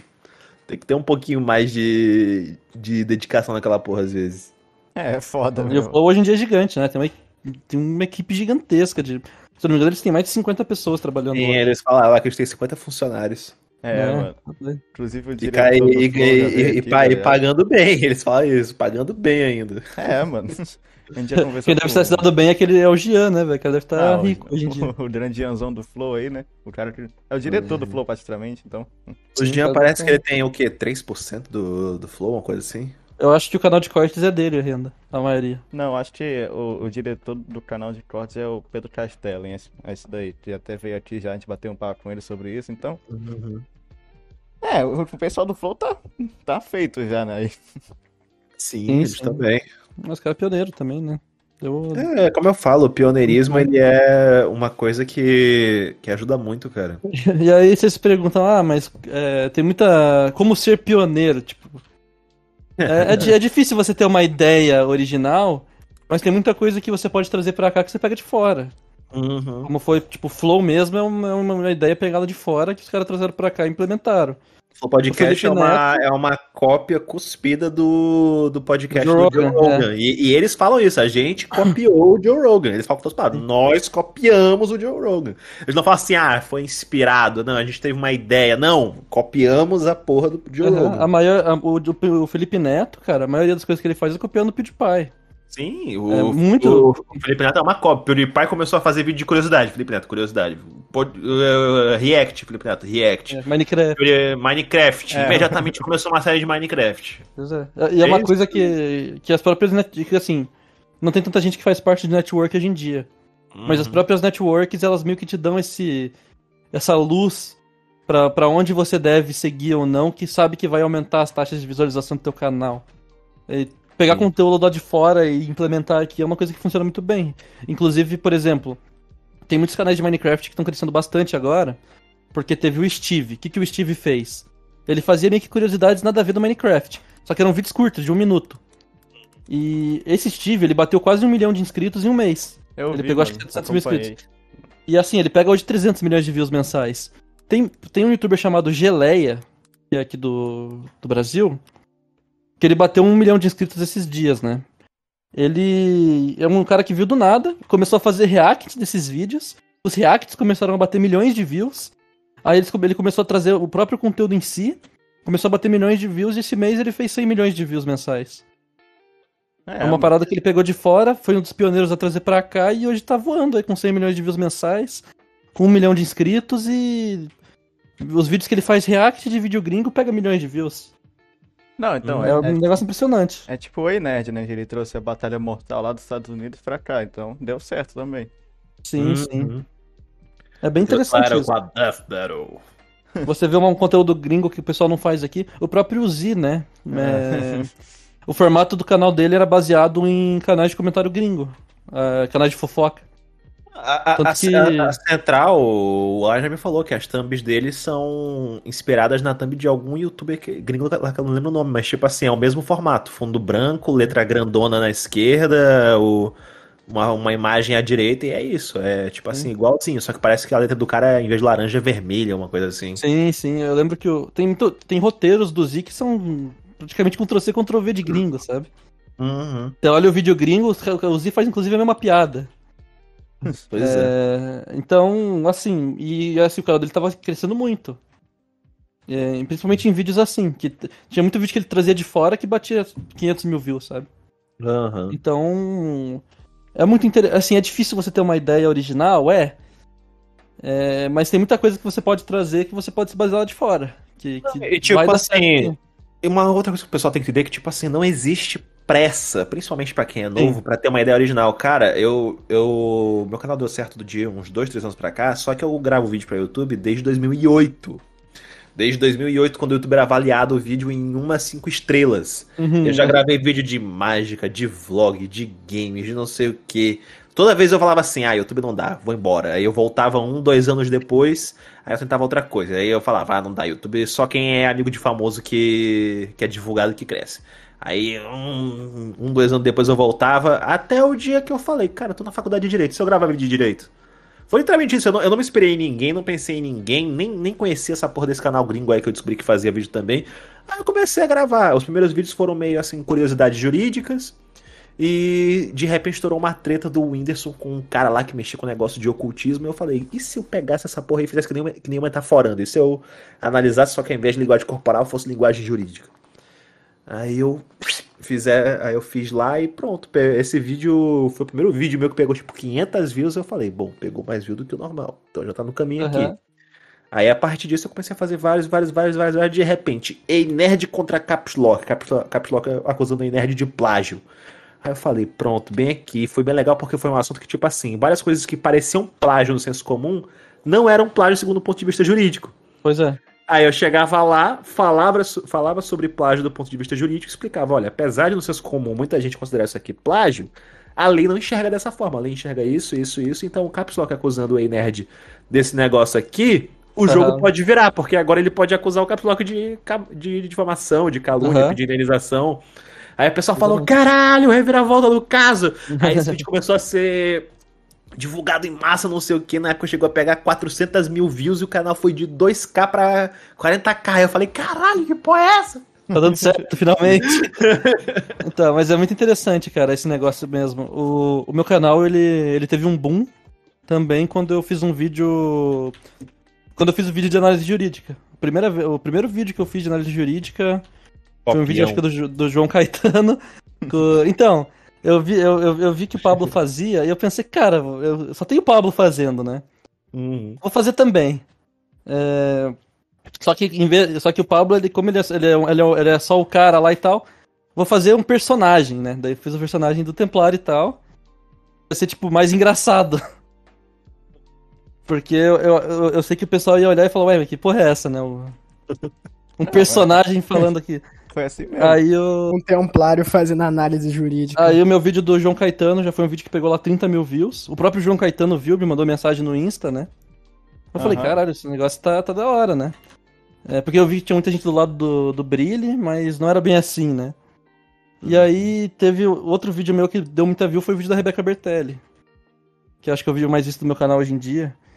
E foi quando eu, teve, eu tive um boom, assim, de... Sei lá, não tinha nem 10 mil inscritos, peguei 15, quase 20. E meu canal ele sempre foi ele sempre foi, ele sempre cresceu através de booms, ele nunca foi, ele nunca teve tipo Cara, tá essa é uma coisa que eu preciso. Essa é uma coisa que o pessoal precisa ter também. O canal, nenhum canal de YouTube que eu conheça cresceu de pouquinho em pouquinho. O canal só cresce de pouco em pouco quando não tem mais assim espaço pra dar uma crescida absurda. Porque todo canal que eu conheço tava assim, estagnadaço, aí posta um vídeo, esse vídeo pega centenas de milhares de views magicamente, aí o canal cresce dezenas de milhares de inscritos. Todo canal de YouTube que eu conheço é assim. O meu foi assim, o da Central foi assim, o teu foi assim, o do Sam também. O canal do Uhum. Sam estourou quando ele gravou vídeo sobre o caso Bel para meninas. Ele tinha menos de 100 isso mil inscritos. Ele tinha menos de 100 mil inscritos. Aí ele gravou sobre esse caso. Foi o primeiro vídeo dele que pegou um milhão de inscritos. O cara foi pra mais de 100 mil inscritos. Foi pra 150 de uma vez. Foi tipo assim, um crescimento estratosférico assim, do nada. Sim, Foi sim. todo mundo assim, o, o Digo também. O Digo, o dele Foi, foi, um foi. pouquinho mais progressivo, só que ele teve vários booms consecutivos. É, Ele, o- tipo, che- ele chegou em 400 mil, aí ele gravou um vídeo sobre o caso do, do Piozinho, aí o Piozinho Isso, deu uma isso. moral pra ele, ele explodiu rapidão pra 500 mil inscritos. Pois é, foi ele assim. sempre teve os booms. Eu digo, ele sempre foi ele sempre ficava estagnado em alguma quantidade de inscritos, daí postava um vídeo que ia muito bem e o canal estourava. Uhum. E eu tive muita sorte porque, como eu já tinha outro canal, quando eu criei meu canal de opinião, em toda, todos os meus vídeos, eu acho que só teve um vídeo meu que não pegou mil views. Tipo, desde o primeiro vídeo que eu postei já pegou mil views, sabe? Sim. Isso Então, é então, desde o primeiro vídeo até sempre, nunca, só teve um vídeo meu, que foi lá no começo do canal, que pegou, sei lá, 900 views, sabe? Uhum. Todos os outros sempre foi mil views mais. E por que, por que que eu pensei assim, ah, por que que isso acontecia, né? Porque já tinha um, um, um público do, de um canal que eu já tinha, né? Que tinha acho que 4 mil inscritos. Uhum. Então já veio uma galera. E como o assunto era trending, eu sabia que ia dar uma, umas viewzinhas a mais. Então. O meu canal, ele foi. Ele sempre teve esses. Esses picos. Inclusive tem um vídeo. Tem um, tem um, um dos vídeos mais vistos do Digo. É um vídeo que ele fala sobre uma youtuber que, que fingiu a própria vida. O vídeo tem quase 2 milhões de views. E esse tema quem passou pra ele fui eu. E eu fiz do meu canal, inclusive, antes. E esse era um dos vídeos, tipo assim, tinha- o meu, o meu vídeo tinha, tem umas 3 mil views. Mas pra mim que tava começando e não tinha nem mil inscritos, isso era muita coisa. Ah, É, pô, claro. Então, e daí eu passei esse tema pro Digo, daí por causa do vídeo dele, o meu vídeo deu uma alavancada lá. Uhum. E... e eu sempre fui esse cara de ficar tentando buscar tema diferente, algo diferenciado, pegar coisa lá de fora que eu achasse interessante. Então eu me inscrevi muito em canais gringos. É, eu lembro que o Zia, ele tinha me passado muitos canais gringos pra ficar acompanhando, sabe? Uhum. Inclusive, hoje em dia, meu, esse próprio canal que eu tenho, o Stott, ele é inscrito em vários canais gringos, que de vez em quando ou outro soltam um tema legalzinho, só que eu não tô mais comentando essas coisas. Mas. Era muito, é muito interessante você tentar se destacar de alguma forma, né? É, cara. É, se, se destacar. Porque, porque desde que eu criei o canal, eu sempre pensei em, cara, se for pra ter um canal de opinião, eu quero ser melhor que todo mundo. Eu quero ser o melhor canal de opinião. Então eu vou. Eu, eu comecei a editar no After. Comecei a editar no Ih. After. Falei, cara, né? Falei, cara, no, no Vegas não vai dar pra, ficar, pra ser tão melhor assim. Vou editar no After. Aí eu fiquei lá empolgado, comecei a editar no After, comecei a aprender algumas paradas. Cara, edita O meu tudo foco no era- After, é maluco. O meu foco era ser o melhor canal em tudo, em edição, em qualidade de, de, de áudio, em saber mixar certinho as paradas. E querendo ou não, isso deu uma, isso deu uma crescida boa. Até porque muitas vezes, quando eu era divulgado ou, ou fazia participação no vídeo de algum dos meus amigos, o pessoal vinha ver meu canal, via que tinha qualidade e se inscrevia. Ficava lá, tipo, nossa, gostei da tua edição, vou me inscrever. Nossa, teu áudio é muito bom, vou me inscrever. Então, eu sempre quis ter muita qualidade. Sim. Então, e diferenciação, né? Já que é pra ser o canal de opinião, vamos ser o melhor. Já que é pra ser Cara, é, essa é tal uma coisa, vamos fazer a melhor parte. Uhum. Essa é uma coisa que eu sempre falo assim pro pessoal que tá começando, que é o seguinte: a, a- o que tu tem que fazer nesse começo de canal é fazer as pessoas ficarem indignadas. Como assim indignadas? A pessoa tem que entrar no teu canal e falar assim: porra, como assim esse canal só tem essa quantidade de inscritos? Uhum. É isso que tem Exatamente. que acontecer. O pessoal tem que entrar no teu canal, ver que ele tem aquela, aquela qualidade que tá acima do que ele merece ter de inscrito. E aí o pessoal se inscreve. Então, tu falou esse negócio daí, ah, gostei da tua edição, gostei do teu, do teu áudio. Tu percebe que, tipo assim, pra um canal que tá começando, qualquer coisinha boa é motivo pra pessoa se inscrever? Exatamente. Qualquer coisa, cara. É muito mais difícil uma pessoa se inscrever, por exemplo, no canal de um Luba TV do que no teu. A pessoa vai pro teu canal e fala assim: ah, se esse canal aqui tiver um- uma edição boa, eu vou me inscrever. No caso do Luba, porra, o cara precisa ter edição boa, microfone bom, ser carismático, ser um cara legal, postar vídeo com frequência. Senão a pessoa não escreve. Exatamente. Se a, se a pessoa ela for um pouquinho mais meticulosa, entra no canal do cara e fala assim: o canal é grande, mas posta um vídeo por mês, eu não vou me inscrever. É, tanto você comentou isso comigo aí na- lá em off, né, Pablito? Era pra, Uhum. pra gente mudar a live aqui, tanto você ajudou e tal, pro Peter. É, pô. Pô, vocês vocês já tinham chamado o Core com um milhão de inscritos aqui nessa porra do, do canal de vocês vocês estavam com, aquela, com aquele fundo de Discord, cara. Dava não, tinha que colocar uma, uma paradinha aí. E o É. pior é que, tipo assim, antes da pessoa entrar no, no, na live de vocês, vocês ainda botam a thumb lá bonitinha. Aí ela entra e é a tela do Discord. Não dava, cara. Agora tá num novo Tem- look aí, tá bonito, tá bonito. Agora, agora tá bonitilhos, agora tá bonitilhos. Agora evoluiu. É, o fundinho aí, os personagens na frente, agora tá tudo bonito, rapaz. Olha só que coisa. É, musiquinha de fundo, né? Tem a logo aí de um milhão de reais. Inclusive aí, tem, quem fez essa logo foi o Pixel, inclusive tá aí no chat, o cara é artista lá, faz emblema pro Flow Podcast, então um abraço pra ele aí. Olha aí, Cara, rapaz. muito foda. Não, mas tipo, é, vocês estavam falando da, da qualidade do canal, então. Assim, é. Ainda não chegou ninguém aqui pra falar isso, mas eu acho que imagino que algum dia chegue, tá ligado? Tipo, caralho, como não tem, sei lá, 100 mil inscritos e tal. Mas vocês falaram Hum. do- dos boom do canal também. Você acha que a gente vai ter o boom ainda e tal? Cara, todo canal tem. Eu não sei como é que funciona canal que faz live, mas todo canal, assim, geralmente tem esse momento. Tem um momento que ele chega lá. Vocês meio que já tiveram, na verdade. Vocês estavam com uma quantidade assim.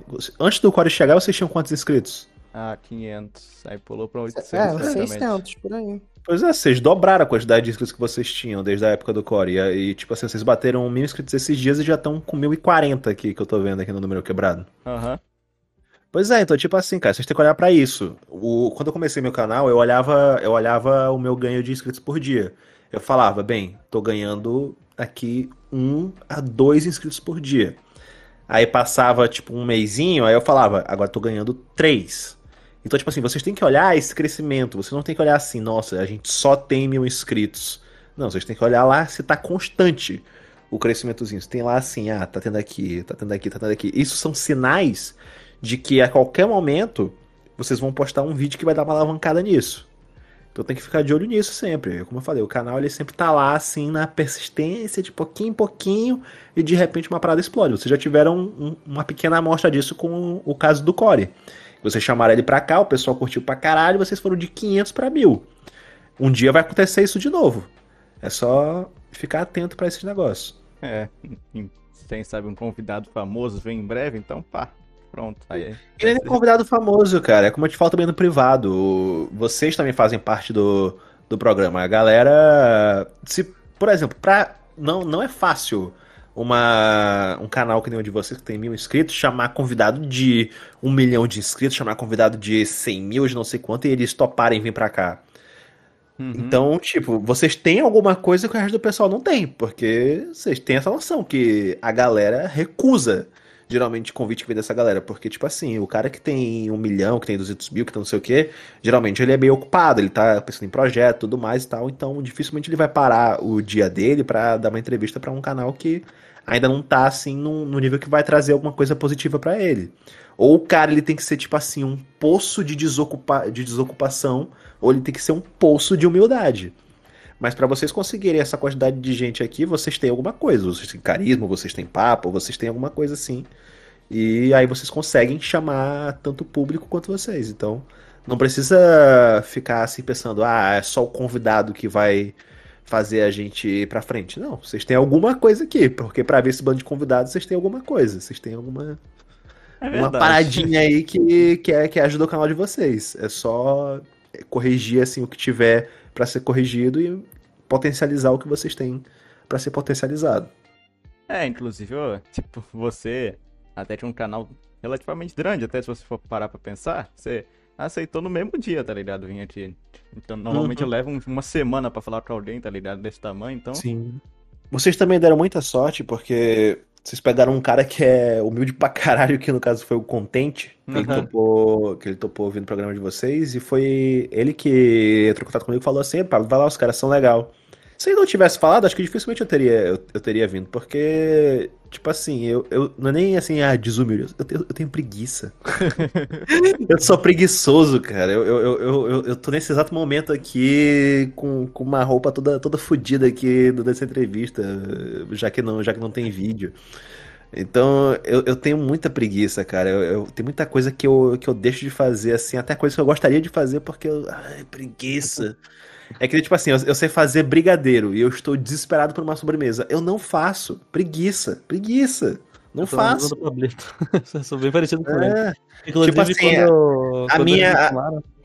Hum, fala aí. Não, você ia falar que quando eles me chamaram, eu vim dar uma olhada né, no podcast, eu vi que tinham feito com o Pablo e tal. E fizeram com o Contente, falei, ô louco, velho, Contente, foi lá e tal, deve ser, os caras devem ser bom, né? É, foi, uma, foi uma das paradas que me fez já aceitar meio de imediato também. E geralmente é assim com todo mundo. O Danilo Gentili, por exemplo, ele falou que quando ele, quando ele inaugurou o Agora é Tarde, que foi o primeiro programa dele, o primeiro talk show dele, ele falou que, cara, ninguém queria aceitar convite. Primeiro porque era um programa novo e segundo porque era um programa que, tipo assim, era apresentado por ele. E o pessoal também não, não tinha muita confiança nele. Só que na hora que ele conseguiu o primeiro convidado dele e o pessoal deu aquela olhada, assim, que era um negócio mais sério e que o convidado lá tinha, tinha curtido o programa, aí o resto veio assim de varada. Uhum. Então, o mais difícil vocês já fizeram, que foi chamar a galera inicial. A partir daí, essa própria galera recomenda para os outros, essa própria galera vai vai indicando, vocês vão conseguindo meio que ter esse argumento de autoridade, tipo assim, olha, a gente já entrevistou essa galera aqui, vem aqui também. Aí o pessoal vem. Sim, sim. É, Uhum. foi, é muito importante. Eu lembro que eu, eu fazia podcast em 2019, né? Uhum. Eu. Eu criei um, um quadro de um, um quadro, né? Num canal antigo meu de podcast. E o primeiro convidado que eu tive foi o Léo Taco. Que eu falei, não, tem que ser o Léo. Porque o Léo, se não me engano, ele tinha uns cento e poucos mil inscritos na época. E eu sabia que se o Léo viesse, é, qualquer canal de opinião que eu chamasse ia vir também. Porque na época o Digo não era estourado. Ele tinha. Ele não tinha nem 100 mil inscritos, sabe? Então eu já eu, eu fiz, eu fiz com o Léo, aí eu já emendei outros, outras pessoas, aí já veio o Tio Sam, já veio o Wolf na época. E depois de um tempo veio o Digo. Aham. E, e daí eu já comecei a, a, a, a criar contato com essa galera, porque a gente trocou ideia no podcast, as ideias bateram, acabou, daí o pessoal e eu, a gente acabou virando amigo. Mas eu tenho certeza que se eu não tivesse trazido o Léo no, no primeiro episódio, é, como convidado e tal, a- as outras pessoas não iam querer, tipo assim, elas iam olhar e não iam ter tanta vontade de participar. Mas como muita gente viu falar, pô, o cara trouxe um canal lá de mais de 100 mil inscritos. É sinal que se o cara aceitou fa- fazer é porque deve ser, né? Deve ser bom o negócio. É, Deve ser da hora. E. é, o Content foi uma. Pelo menos na na minha visão, assim, foi alguém bem importante, assim, que eu vi e falei, não. Os caras mandaram bem ali. Deve ser. Os caras devem ser bom. É, mano. Assim, o content foi bem, bem fácil de chamar. Eu só marquei ele no Twitter e Foi falei. bem aleatório, É, na eu- verdade. Eu cheguei e falei, quando você vai vir aqui? Ele falou, só mandar e-mail lá pra gente analisar. Eu falei, fala, caralho, tá bom. É, O Content ele é um cara super de boa, cara. Aham. Que o, o, o Content também ele não tem assim muita, muita história não. A única coisa que ele que ele tem assim de fresca é que ele só grava vídeo se tiver no trending topic do Twitter. Tirando isso, ele é, um- ele é um cara super de boa. Não, e ele é muito gente boa, né, cara? O cara, Aham. cara engraçado, assim. Dá pra ver que ele é meio boomerzão. mas, ele é, mas ele é muito gente boa, velho. Porque eu, eu vejo muita gente falando mal do Content. É... Só que, tipo assim. Sem motivo nenhum. E o cara mó, mó tranquilo, É mó que, de é, que é, é que é aquela história, quando o pessoal pensa em content, muita gente lembra do, da época antiga dele, que ele dava ultimato nos youtubers. Isso. Você tem 72 horas para se pronunciar sobre este caso. eu, inclusive, nessa época, eu falava assim, caralho, 72 horas, esse cara pensa que ele É, pois é. né? é, essa, ele é o que? Ele é funcionário do YouTube pra dar ultimato? Eu lembro dessa época. Eu falava pra você que eu gostava bastante dos vídeos nessa época. Eu gostava de ver o Chico pegar fogo. Sabe como é que é? Tanto que teve um flow aí que eu- eles falaram, ah, até chegaram até a citar o content, aí o Igor falou que não queria muito chamar ele porque ele falou mal do David Jones lá, tá ligado? Sim, sim. Cara, Porra, tem anos e anos e anos. Mas é é engraçado porque eu vejo que a galera. Tipo assim, essas. é que, é, tem uma bolha no YouTube, né? E é uma bolha muito grande. de- do pessoal que é gigantesco, como por exemplo, Selbit, Felipe Castanhari, Júlio Cossielo, aí você pega o Vlad, do Área Secreta. Todo mundo faz parte de uma bolha. Alguns são mais chegados, alguns nem tanto, mas é, existe uma bolha ali. E eu vejo que canais de opinião são muito. O pessoal, o pessoal não gosta de canal de opinião. Não gosta? Como é que não gosta? Assim, eu não sei. Assim, o pessoal é, tem muito preconceito com canal de opinião. O pessoal da bolha, em geral, tem muito preconceito com canal de opinião. Que coisa. Porque eu vejo isso porque, assim. é, é, o pessoal olha e fala: não, é, a gente, não vamos ser amigos desses caras porque esses caras são os caras que falam mal dos outros na internet. O pior é que, tipo assim, Então- é melhor não ser amigo mesmo, porque eu aprendi isso. Isso é uma coisa no YouTube que eu aprendi. Cara, quem mexe com tema em alta, que envolve o nome de outras pessoas, é melhor não ser amigo dessa galera. Porque um dia a pessoa que tu é amigo, ela vai se envolver numa treta. E tu não vai querer ou não vai poder comentar, porque senão tua amizade com aquela pessoa vai acabar. Isso já aconteceu comigo. Já teve gente que eu era próximo, que eu acabei ficando próximo, e a pessoa se envolveu no negócio e aí eu não, não gravei vídeo. E aí eu fiquei, porra, podia ter gravado um vídeo fodástico aqui. Então, a galera, ela. ela eles, eu descobri que eles evitam ter, muito, ter algum tipo de contato, assim, mais próximo com, com canais de opinião. Tanto que é até engraçado, porque tem o pessoal, né, que, que faz parte do meu ciclo de amigos, que é um pessoal que não tem canal de opinião, que é o pessoal que faz vídeo. Que é o o pessoal que a gente gosta de chamar de pessoal que faz vídeo mostrando o rosto, sabe? Uhum. Você pega, por exemplo, o Abelha, o Paulo Matias, Os o Facers. Felipe Leme, um pessoal que não- é totalmente de fora da bolha, sabe, da, da comunidade em si. E eles são muito, eles são muito bem chegados com, com, a, com essa galera que é mais relevante. Como, por exemplo, o Vlad, o Balian, sabe? Uhum. O pessoal que faz mais parte lá da bolha que tá em São Paulo mesmo. Então, É, a maioria das pessoas tá em São Paulo, na verdade, né? então tipo assim, e, e com canais de opinião eu vejo que o pessoal tem muito preconceito, às vezes não quer se aproximar, não quer chegar junto, não quer ser amigo. Justamente por causa disso. É, é- é o pessoal que fala mal dos outros da internet pra crescer. E aí tem muito disso. Eu percebi isso porque também, quando rolou aquela treta, né, do, do Selbit em 2016, o, o Rezende criticava muito a galera do Minecraft, que falava, nossa, você não vê na comunidade de vlog o pessoal um falando mal do trabalho do outro. Por isso que a comunidade de games nunca vai ser boa, nunca vai crescer, sabe? Uhum. Porque eles realmente repudiavam o pessoal que falava mal dos outros, esse pessoal que é maior, que é maior sabe?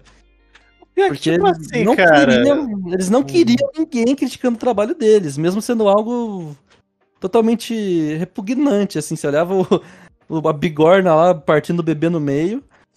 E Cara, se você pior- falasse um A, os caras iam te encher o saco até você re- retirar aquilo que você disse. Esse que é o foda também, porque o pessoal quer, falar- quer fazer isso daí. Ah, não pode falar mal da galera. Tá, então para de fazer merda.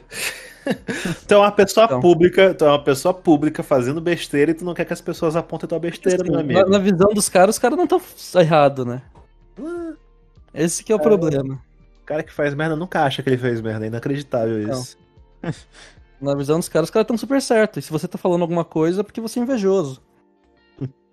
Ah, é foda. Esse é argumento foda. invejoso é foda. Mas, tipo assim, é- essa é uma parada que eu sempre falo também, que, tipo assim, as pessoas não gostam quando eu falo isso, mas realmente tem muito disso na internet. Muita gente que critica outras pessoas, muitas vezes é por inveja. Só que, tipo assim, como é que tu identifica quando é por inveja e quando que não é? Quando a pessoa usa um motivo ridículo. É que nem eu falava nessa época aí de treta sobre comunidade, não sei o que e tal. Cara, tinha muita gente lá, muita, muita, muita gente que falava esse monte de merda para outras pessoas, que tentava cancelar as pessoas por bosta, porque eles falavam isso daí. Qual era a principal, qual era a principal ferramenta que o pessoal usava para atacar? Os semideuses. Semideus era quem? Era a galera de canal grande. Ué. Eu sempre falei isso, que tipo assim, o termo subcomunidade que eu, falei, que eu falava nessa época era tipo assim, era a galera que tanto tinha canal pequeno e atacava as pessoas por bosta, quanto até mesmo a galera que tinha canal grande e atacava os outros por bosta. Tanto que nessa época eu coloquei o azul na mesma bolha que essa galera. Porque eu falei, cara, o azul, assim como essa galera, é uma pessoa que tipo assim, ai, os mercenários do YouTube, os caras sem alma. O cara acha que tipo assim, todo mundo tem que fazer vídeo por amor. Que todo mundo tem que chegar lá e falar assim, não, eu vou aqui gravar um videozinho e, e mais o meu foco não é o dinheiro. Eu dependo disso daqui pra pagar minhas contas, mas o meu foco não é o dinheiro. Porra, é óbvio que é o dinheiro, caralho. Todo mundo tem que pagar a conta. O YouTube hoje em dia é uma ferramenta de trabalho. As pessoas que ficam com esse papo de que YouTube não pode pensar em dinheiro, desculpa, são infantis. As pessoas estão tão há 10 anos atrás, quando as pessoas realmente faziam vídeo por amor e não tinha monetização no YouTube. Hoje em dia, o foco da pessoa ela tem que ser manter as contas dela paga. Se a pessoa não mantém as tava- contas dela paga, foda-se o YouTube, ela vai ter que desistir e ir pra outra coisa. Ela precisa de dinheiro para manter aquele canal do YouTube.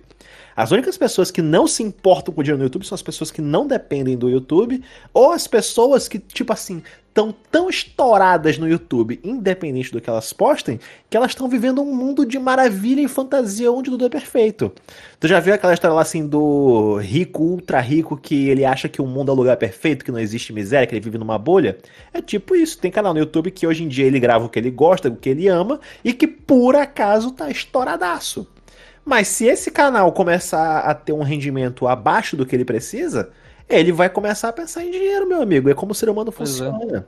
É. uma vis... Tem que ter essa visão realista da parada. Não pode ser uma visão só fantasiosa de ilusão. Então, tipo assim, tem muito de inveja no YouTube. Porque muitas vezes a pessoa tá lá te criticando por motivo bosta. Ela tá lá fal- falando assim, ah.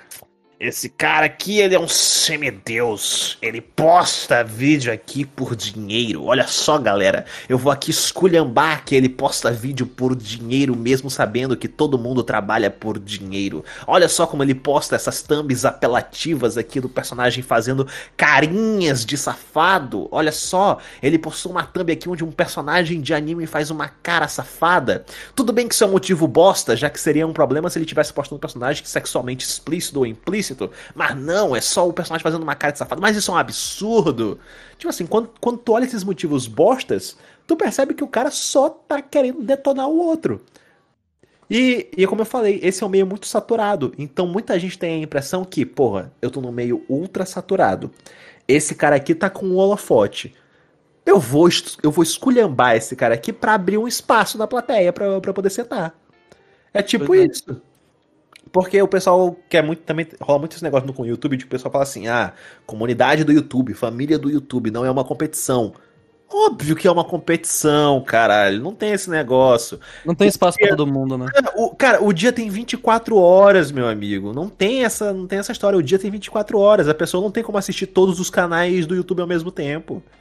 Não dá. E ninguém tem É, de é, graça também. É, é, é um pouquinho de competição, sim. Lamento dizer pra galera que tem não, uma tem visão. muita competição. É, lamento dizer pra galera que acha que não é uma competição, tem um mínimo de competição. Não é assim uma competição absurda, oh meu Deus, se, se eu não postar vídeo primeiro eu tô fudido. Não, tu pode postar um vídeo três dias depois e o vídeo é bem pra caralho. Sim, Por sim. exemplo, eu, eu já muitas vezes postei vídeo três dias depois e o pessoal foi assistindo da mesma forma. Não tem esse negócio, não, mas, tipo assim, tu tem que ter uma galera que vai te colocar como prioridade acima de outros Uhum. canais. Porque o dia da galera é, é- é limitado. Eles não têm horas ilimitadas no dia. O Eu dia deles vai tô- acabar e eles vão precisar fazer outras coisas. Isso acontece muito, é, acontece bastante no YouTube, mas acontece muito mais em live, né? Porque, querendo ou live, não, live, live é pior ainda, porque. pessoal é, tem horas e horas de Ah. duração, então o pessoal não vai querer só ver você ali, sabe? E pro pessoal escolher ver você, tem que ter um diferencial, tem que ter alguma coisa chamativa. Então tem, tem a competição. É, não, Tem, não tem espaço pra todo mundo, igual muita gente É. fala. Só que, tipo assim, aquela história, é uma competição, mas também não é uma competição de vida e morte. Tipo assim, Sim, sim. dá pra tu gravar teus vídeos de boa, postar de boa e conseguir um público. Até porque existem várias bolhas. Só que tu tem que pensar um pouquinho também que tu precisa se destacar. E aí, as pessoas muitas vezes, ao invés de elas falarem assim, ah, vou me destacar e conquistar meu público, não, ela fala, eu vou escrotizar essa pessoa bem aqui que já conseguiu pra ver se eu consigo abrir uma vaga lá pra mim. Rolava muito isso nessa época, muita gente queria derrubar os outros pra poder assumir o lugar deles. Tinha muito disso. Dois acabaram vazando, né? Mas eram dois que mereciam. É, então, né? É, então, eu, até, eu sempre falo, né, pro pessoal que eu converso que. que teve coisas boas, né? Dessa guerrinha que aconteceu. É, Não foi só coisa ruim. Que, duas pessoas que não prestaram acabaram sendo chutadas. Só que, porra, também muita gente que não merecia tomou porrada de graça, porra. O Sam nessa é. época tomou porrada de graça, de graça, de graça, de graça, de graça. Até hoje não podia mais. É, é, ele- E ele, ficava aguentando calado. Até que um dia ele gravou aquele vídeo lá falando assim, gente, seguinte, vem me pronunciar aqui sobre toda essa porra, porque tá doendo, caralho. Não, então, é, Pablito, é, tipo, o pessoal tava falando muito aqui no chat.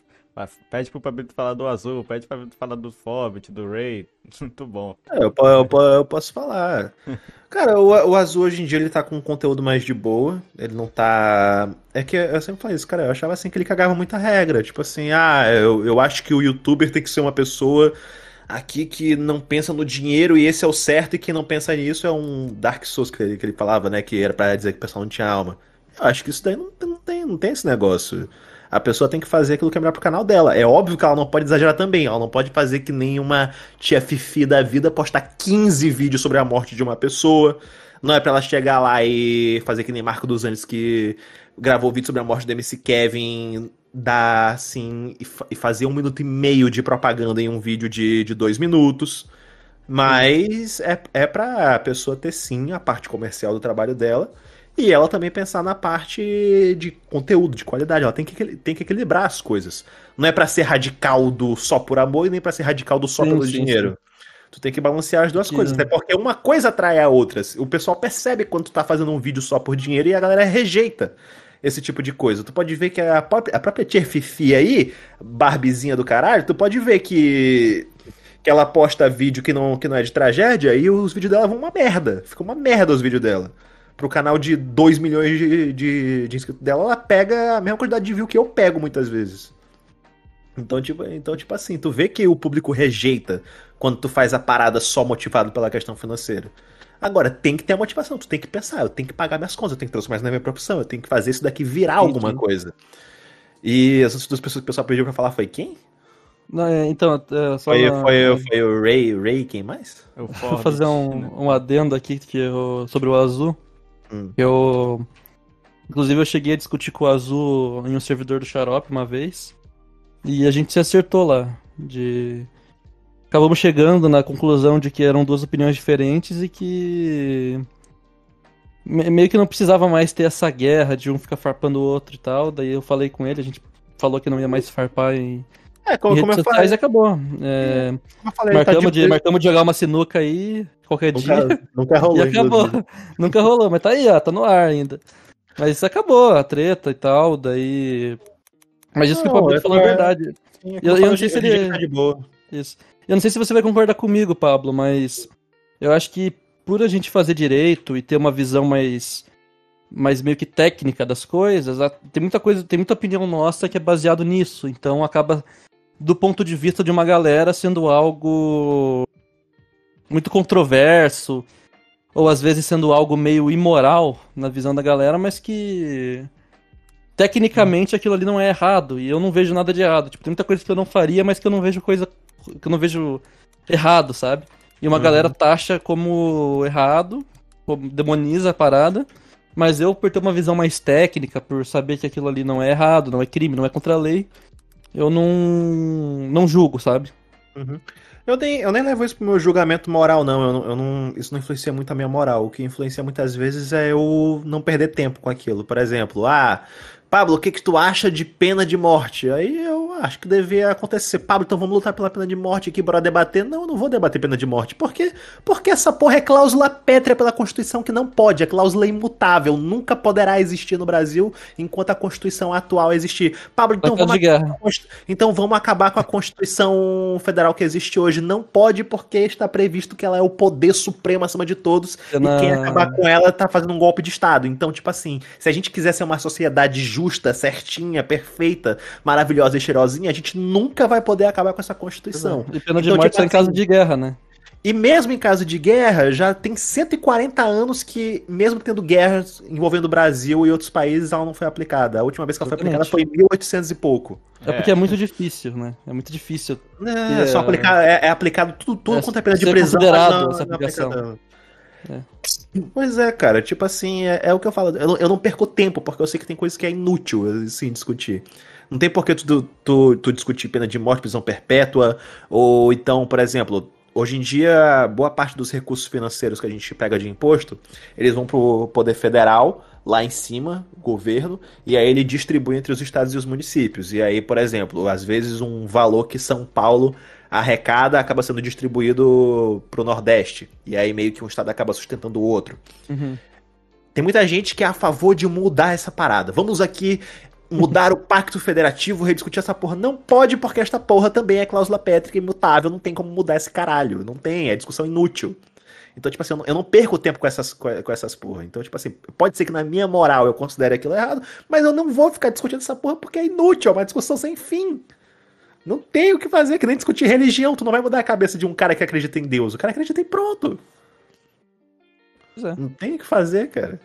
É isso que eu faço, cara. É, tá certo, tá certo. Mas eu não sabia que, tipo, a, uni- a última pena de morte foi lá em 1800 e pouco, caralho. É, e foi. assim- E foi um escravo, se não me engano. É porque tem, tem a possibilidade de. Assim, não é uma parada impossível de acontecer no Brasil a pena de morte, porque, querendo ou não, ela, ela pode ser aplicada em caso de guerra, em outras.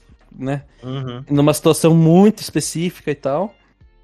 Mas. É tipo assim, é, é quase impossível. É, é porque assim, ela, ela tá prevista em caso de guerra declarada. Se tu desertar na presença do inimigo, se tu fizer motim contra o teu, teu comandante, não sei o que e tal, situações de guerra, tu pode ser condenado à pena de morte. Só que, nesse meio tempo que existiu pena de morte no Brasil, tiveram eventos envolvendo o Brasil, guerra, não sei o que, Uhum. e a última vez que alguém foi condenado a esta porra foi em 1800 e pouco. A galera não aplica isso aqui. Eu, eu, eu diria, eu não sou ainda doutor e tal, que a opinião ainda vai ter consideração por ministro do STF nem nada, mas eu diria que pena de morte hoje em dia no Brasil tá revogada de maneira tácita, ou seja, de maneira presumida. A gente tem várias leis hoje em dia no nosso, no, no nosso país que elas são consideradas revogadas presumidamente. Não, não chegou ainda uma lei que chegou lá e falou não pode mais aplicar, mas os próprios tribunais não aplicam mais. Então, Sim. porra, tem 140 anos que a gente não condena ninguém à morte. Essa porra tá revogada. Tá revogada presumidamente. Só falta algum congressista chegar lá e propor um projeto pra revogar isso daí. Uhum. Pena perpétua também não pode dar, né? Perpétuo? Não, não Né? pode. O... É, é proibida a A pena, pena de trabalho- máxima. É. É, a pena é máxima pro- que alguém pode ter é 20 anos. Não, 40 É. anos, louco. Não, mas é 20 anos a pena por um crime. Aí ela pode ser aumentada posteriormente, até 40. E? Do que você tá falando, velho? Você tá, você tá louco, Stott? Homicídio qualificado é 30 anos, velho. Mas ah, é verdade. Mas assim, o máximo que alguém pode ficar preso é 40 anos. Sim, o máximo que pode é 40 anos. Isso é uma coisa engraçada. A gente aumentou o limite de pena, mas até onde vocês não, a gente não aumentou nenhum crime que era de 30 pra 40. Pois é, exatamente. Então, é isso que eu queria falar. Mudou o stout aí. Mas é. a o máximo que alguém pode ficar preso é assim, 40 anos. E a prisão perpétua, a minha opinião sobre é, porque, é que seria algo muito. muito seria, teria muito gasto, sabe? Pra, pra você manter alguém preso. Porque, querendo ou não, quem, quem pagaria, né? Pela prisão perpétua seria as pessoas através de impostos. Eu nem penso que seria um gasto. Pra mim, tu tirar um cara que pode sair matando a gente na rua do convívio social pra sempre é um investimento. Tu tá investindo em vidas que não vão ser Mas aí você tá, você, tá, você tá investindo num cara que. Pra prender um cara que.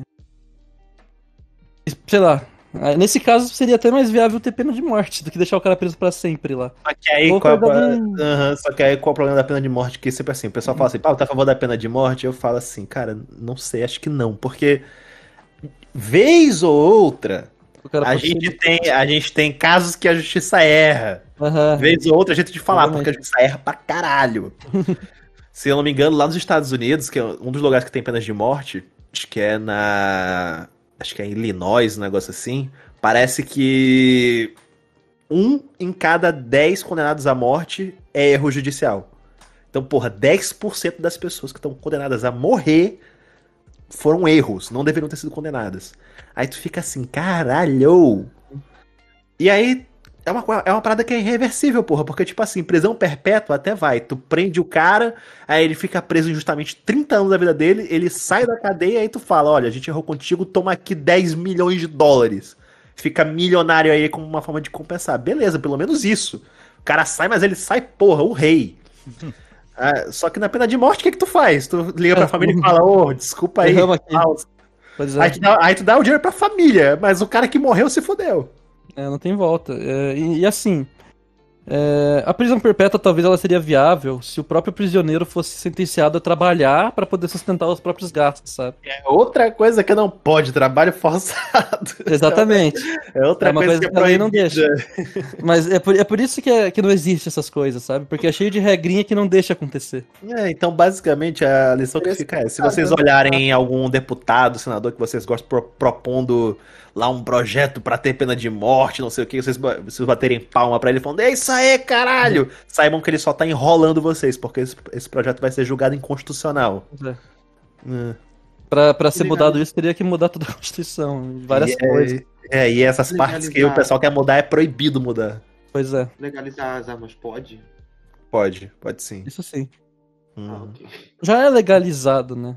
É, ela é, é legalizado, só que os critérios são muito bosta. Isso.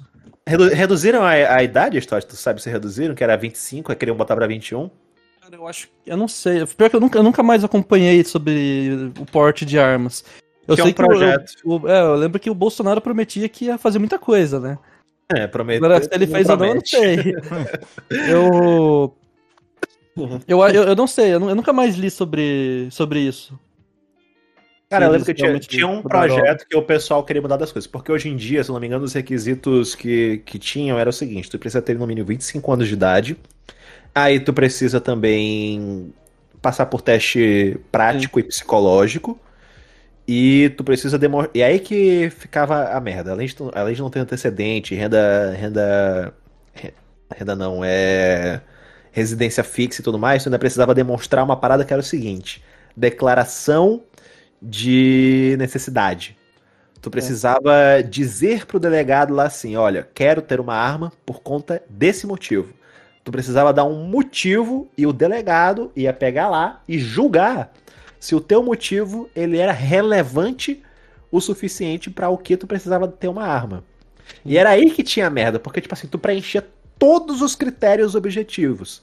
Aí tu chegava nesse critério subjetivo que o delegado decidia na base do eu acho, e aí tu tinha o teu direito de porte de arma barrado.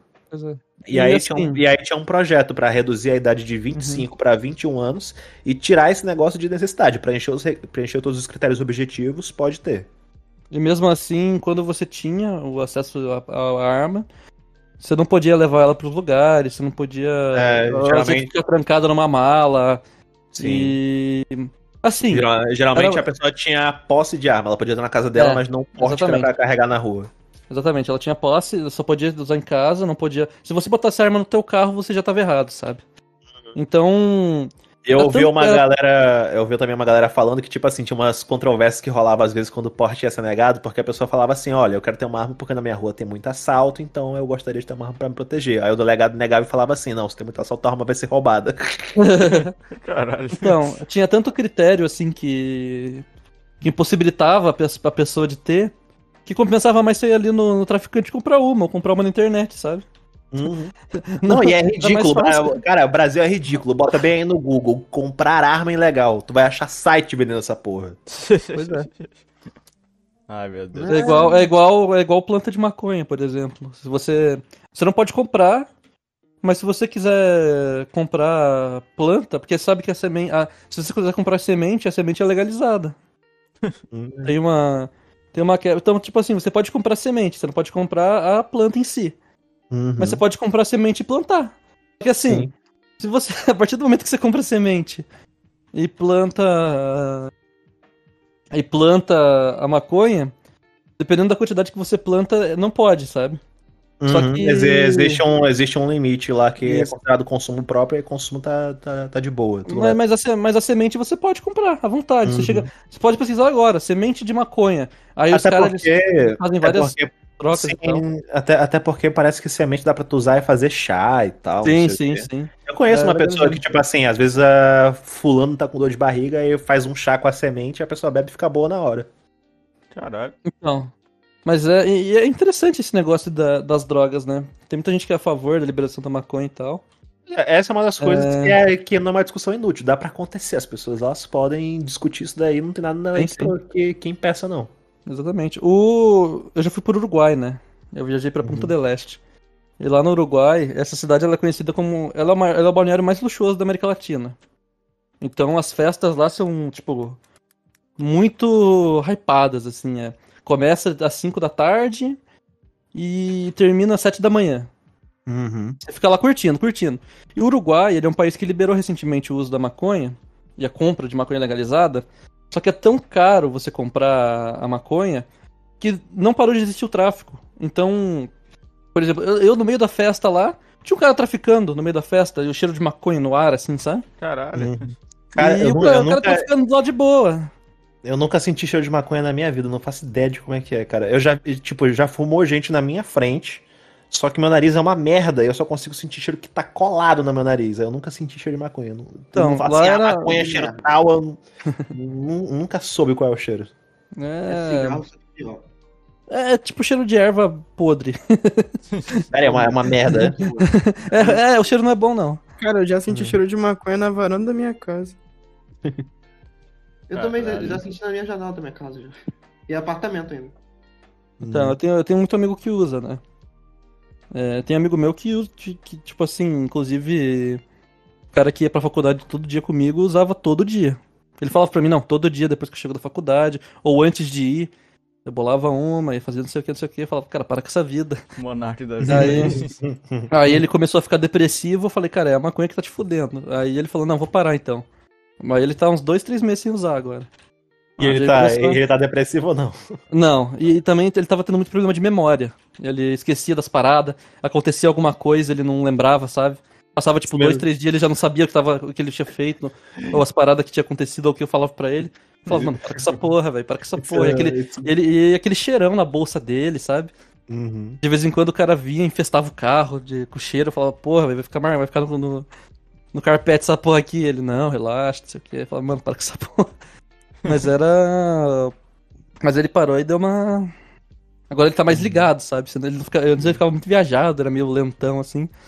Agora ele tá mais ligado, assim. E Isso parou. me lembrou, isso me lembrou foi de uma parada que eu vi no show daquele, acho que é Márcio Américo, que é um cara todo magrelão que ele já foi cracudo e tal, ele dá show de comédia. E aí ele fala que sobre maconha e tudo mais, e a pessoa fala assim: "Ah, não, mas a maconha não pode ser legalizada porque senão as pessoas vão ter várias overdoses". Aí ele: "De maconha?" Porra, cara, tu já viu um maconheiro? O maconheiro ele pega o cigarro lá, ele fuma metade, aí ele aí ele guarda a outra metade no bolso e esquece onde foi que ele É. deixou. Exatamente. É, Eu tenho muito amigo meu que consome, sabe? E os caras, eu- quando eles começaram a consumir, os caras meio lentão. É, que nem o Monark no Flow mesmo, tá ligado? Sim. É... Então, tipo assim, aí... de, de todos os males, é, a maconha é o pior. Só que, tipo assim, aquela parada que o pessoal fala que serve de porta de entrada é, é Aham. muito verdade, cara. é verdade Porque, mesmo. Muito Cara, verdade. eu, eu já tive amigo que usa maconha. Cara, passou um tempo os caras estavam usando ácido. Aí, porra, cara. Caralho, Sim, é- ácido. É, é, é, É, tava usando LSD, tava usando não sei o que. Sim, sim. É, porque é, a LSD, inclusive, ela é mais, digamos assim, faz menos mal do que a maconha. Porra, ela deixa o É. pessoal, ela faz o pessoal alucinar como é, como é que Faz, faz. faz. É porque não, não, não faz tanto mal. Não faz tanto mal, juro pra você. É? E- Aham. Ela é uma das drogas que menos faz mal. Caralho, achei que era o Mas ela. é, Mas isso, isso que o Pablo falou é verdade. Porque aí você começa a usar maconha e aí você fala, não, agora vamos testar outras coisas, né? e aí, tipo, quando você vai ver, você tá no crack já. É, o ser, é, é é que- é que o ser humano é bicho curioso, cara. Tipo assim.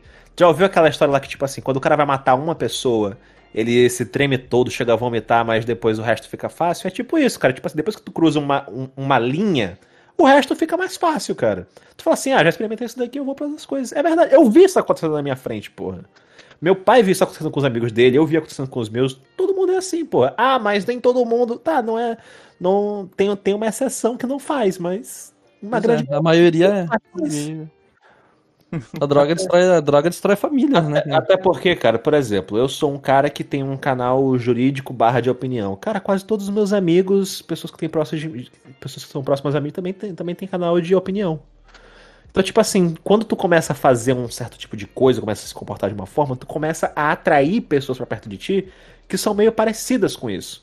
Que o pessoal ama falar assim, ah não, eu converso com todo tipo de gente. Tu até pode conversar com todo tipo de gente, mas tu não consegue conviver o tempo todo com uma pessoa que, que pensa ultra diferente de ti. O ser humano gosta de se identificar com outras pessoas. Então a gente começa a conviver com pessoas que têm um pensamento muito próximo da gente. É bom de conversar Sim. com pessoas diferentes e tal, mas a gente começa a se irritar se a gente só conversar com pessoas diferentes. Pois é. Ainda mais quando fica Pois dando conflito o tempo todo em debate. Pois é, aí, aí nesse tipo de situação, muitas vezes as pessoas elas acabam se aproximando de gente que convive nesse meio também. Então, o cara começa a fumar maconha, começa a viver meio que em função disso, que ele começa a se interessar muito pelo assunto, ele começa a conhecer outras pessoas que também se interessam por essa coisa.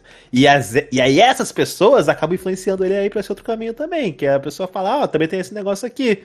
Aí o cara pode até falar assim, não, não, não, não, não tô afim dessa parada aqui, mas aí depois ele vai lá e dá uma experimentada, basta uma, porra. Basta uma experimentada pro, pro cara se interessar pelas outras coisas. Cara, quase todo usuário de maconha que eu conheci na minha vida já usou alguma outra parada. Pode até não ser viciado na outra parada, mas já experimentou. É, é por aí que todo mundo sim. começa, né? Sempre falam, tá ligado? É, que é maconha porta de entrada, né? É, é que, cara, é que, é que também é aquele negócio. Tipo assim, vamos lá. Tu começou a, a tentar surfar hoje. No outro dia tu vai pular de paraquedas do ponto mais alto do mundo? Não. Tu vai aos poucos, é uma escadinha, saca? É, Ninguém. É, é muito difícil uma pessoa começar o mundo das drogas assim, já lá, vamos aqui injetar heroína no meu braço. Porra, não, o cara vai numa escada. Pois é, não, não vai É, começar da, da mais foda, assim, né? Vai, É, vai- é, é, é, um mais mundo, leve. é, um, é um mundo um pouco de. É, eu tenho uma pessoa falou aí, geralmente na bebida. Pois é, a bebida também é uma droga, uma droga legalizada. Pois é. Inclusive o cigarro, ele é legalizado, ele é uma droga lícita, e ele é. E o, os maiores tráficos de droga no Brasil são de cigarro. Uhum, é contrabando que o pessoal faz pra caralho. Sim. Então, tipo assim, de que adianta legalizar se, uma, se o, o tráfico continua e ainda é maior do que, né, a venda comercializada. é, se É uma legalizar, parada que não faz sentido. se legalizar, o cara não vai atrás pra traçar os traficantes também, não, não é isso? É um dos, então, é um dos maiores, é um dos maiores, um dos maiores argumentos que tem pra barrar a legalização da maconha é o cigarro. O pessoal fala, não, mas o cigarro é legalizado e o tráfico de cigarro é a maior droga que tem aqui no Brasil. Então, o que mudou legalizar ou não, sabe? Né? Cara, É, cara. tipo, E o pior é que cigarro faz muito mais mal, cara. Tem uns que 5 mil substâncias tóxicas naquele negócio. Tem. Tá maluco. É, mano. É, mu- é muita doidice, cara. Tá bom, bicho. É. Querem ler as perguntas do chat aqui, mano? Claro, podem ler. A gente responde. O pessoal falou que você é maconheiro, Stott. Porra. Tá bom, vamos lá. É, faça perguntas aí. Perguntaram se você faz direito também. Faço, faço, sim. Tá em qual período, Stott? Eu tô indo por quarto agora. Pro quarto, cara. Tu... Caralho, eu achei, eu achei que tu já, eu achei que tu já tava mais na metade. Era pra, era pra eu estar, só que ano passado eu tranquei a faculdade por causa do corona e tal. Aí eu fiquei com o ano parado, sabe? Ué, não, não, não tinha. Não online? Tinha...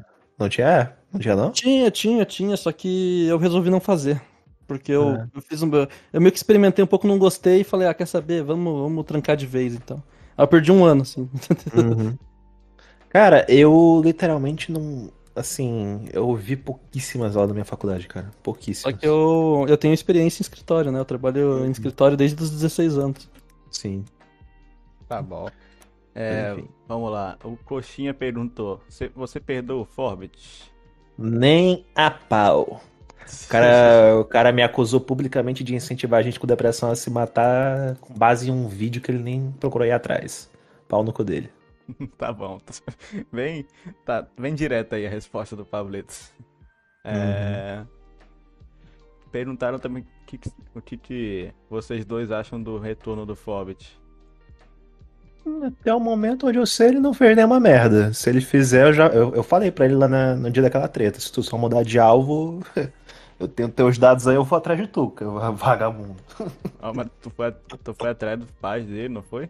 Eu tenho, eu tenho contato da mãe dele. E a mãe dele falou: e se ele fizer alguma coisa de novo, pode, pode falar comigo, pode deixar. Caralho, mas foi Caralho. pesada essa treta, mano. Eu. Hoje em dia não tenho nada contra ele. Inclusive, não. Se ele voltar e fazer o conteúdo dele de boa, mudar o foco, começar a postar algo legal. Um exemplo é o Luiz, né? Que tá postando documentário e tá indo bem, e o pessoal tá gostando e tá ficando legal. Uhum. Tá indo atrás da história do pessoal, deu uma reviravolta aí. Hum. Eu, eu sempre sou a favor de segunda chance, sabe? Eu acho que você não pode. Tipo assim, ah, ele errou pra caralho. Mas se ele voltar fazendo algo que não seja ruim, sabe? Eu não vou ficar julgando o cara. Eu posso não gostar dele, mas não vou ficar julgando. Então, assim, eu não tenho. Tipo assim, não que eu não goste do Forbit, mas eu não tenho nada contra ele, sabe? Nice. Se ele, for, se ele voltar fazendo um conteúdo legal, então boa sorte. É, Qual lei vocês apoiam mais ou apoiariam? Qual lei apoia mais ou apoiariam? Cara, essa pergunta é muito específica, velho. É, É. É que a maioria das perguntas Mas- já foi respondida aqui, então. Mas, mas, mas- mas- mas eu acho que eu consigo responder essa. Uma lei que eu apoio pra caralho, que inclusive ela teve uma modificação agora, não sei se já tá valendo, é a questão de calúnia, injúria e difamação, que são os crimes contra a honra. Aquele negócio de tu acusar a pessoa de um crime que ela não cometeu e tal.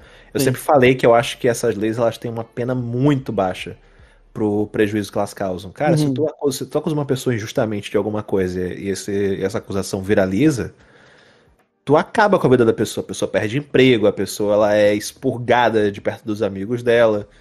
Então eu sempre achei que tinha uma pena muito baixa, era três meses a um ano de detenção, não é nem de prisão. Detenção, pra quem não sabe, é tipo assim, a pessoa nem vai presa. Ela tem a pena convertida. Em vez de ela ser presa, ela paga um valorzinho, paga a cesta básica, é uma parada É, assim exatamente. ridícula. Faz serviço comunitário às vezes. É, pois é, ridículo. É muito baixa mesmo a pena. É, Pois porque, ainda mais hoje em dia que a- a- virou moda fazer cancelamento, e muita gente faz cancelamento com falsas informações, né? Uhum. E isso, querendo ou não, acaba com mancha a reputação, acaba. Tem muita gente que depois de, de, de falsas informações, por exemplo, o Muka Muriçoca, né? Que foi provado que era mentira aquilo lá que falaram dele. Tem muita gente que ainda taxa o cara é, de pedófilo porque não sabe ao certo, né? Que não, ou não viu, ou vai na onda dos outros. Isso é uma parada que manchou muito o Muka na época. Ele, muita, muitos pais para, pararam de deixar os filhos acompanhar o Muka. É, ele perdeu patrocínio e tal, sabe? Então, eu concordo com o Pablo nisso. A pena é muito baixa, cara, pra alguém estragar a reputação de outra pessoa. É, porque foi Pois forte. Como os caras foderam a, a reputação do Muro, tá ligado? Então, Mas também é. eles tomaram uma investida fodida que eles- ele processou eles e Sim. na justiça, não, não sei se ele chegou a executar isso ou se ele pediu de, um pedido de desculpas publicamente, mas pelo menos no papel ele tinha direito a pegar de cada um 40 mil reais. Sim, ele foi por pelo juizado especial também, né, pra ir mais rápido. Uhum. Beleza. É... Tá, tá, tá, tá. Vocês acham que a comunidade de opinião barra comentário vai durar muito tempo ou ela já tá decaindo? O que, que você acha, Stott? Cara, eu acho que assim, o pessoal é muito tem várias definições porque você pode levar em consideração como comunidade de opinião. O que, que seria comunidade de opinião? É, todos os canais que fazem esse tipo de conteúdo, só os principais ou só o pessoal que, sei lá, só uma bolha específica ou pessoal que se dá bem? Porque a comunidade de opinião, canais que fazem vídeo de opinião, eu vejo que muita gente fala que é o pessoal que faz vídeo com gameplay de fundo. é, e tem aquele estilo mais padronizado que vem do Goulart. Mas, tipo assim, opinião em si. é, Tem muito canal que faz há muito tempo, como o Nando Moura, que dá a opinião dele. O próprio Orochinho você pode levar como um canal de opinião, porque querendo ou não, aquilo que ele faz é dando a opinião dele e questionando meio que a moral de muita gente. Ou o content nas antigas ou qualquer canal que, que faz alguma coisa baseada na- envolvendo sua opinião. Pode até ser, por exemplo, uma crítica a um filme, isso é é uma opinião. Ou o Gustavo Lázaro, que é um canal de react, mas ele dá a opinião dele, então ele é um canal de opinião. Então depende muito do que o pessoal baseia o canal, canais de opinião, comunidade de opinião. Se é só a galera que tá eh, em volta do Digo, ou se é todo um contexto geral. Mas eu acredito que o que esse cara falou é a galera que tá em volta do Digo. E se for nisso, eu acredito que não. Tipo assim, toda comunidade tem o seu hype e tem a, a, a parte que começa a ficar saturado e não, não hypa mais tanto. Eu acho que a comunidade ela já pegou numa parte que ela começou a ficar meio saturada e agora a pessoa, a pessoa elas tem que se destacar mais para poder crescer. Ainda tem muito espaço dentro da comunidade de opinião para canais chegarem, fazerem um conteúdo diferente e crescerem. Mas o. Não, não acho que. Tem muita gente que fala que a comunidade tá morrendo. Eu não acho que a comunidade tá morrendo. O que eu acho que tá acontecendo é que tá acabando as tretas. É, As pessoas hoje em dia elas não tratam mais tanto que nem era antigamente. Então, por, por, por essa falta de treta, por falta de, do circo pegar fogo, muita gente fala: ah, os canais hoje em dia não são mais. não estão mais crescendo, não são mais relevantes. O que é mentira. Tem muita gente crescendo, tem muita gente chegando, crescendo. Yasmin do Suavemente É. Comentado, por exemplo, ela teve um crescimento Exatamente. astronômico nas últimas vezes.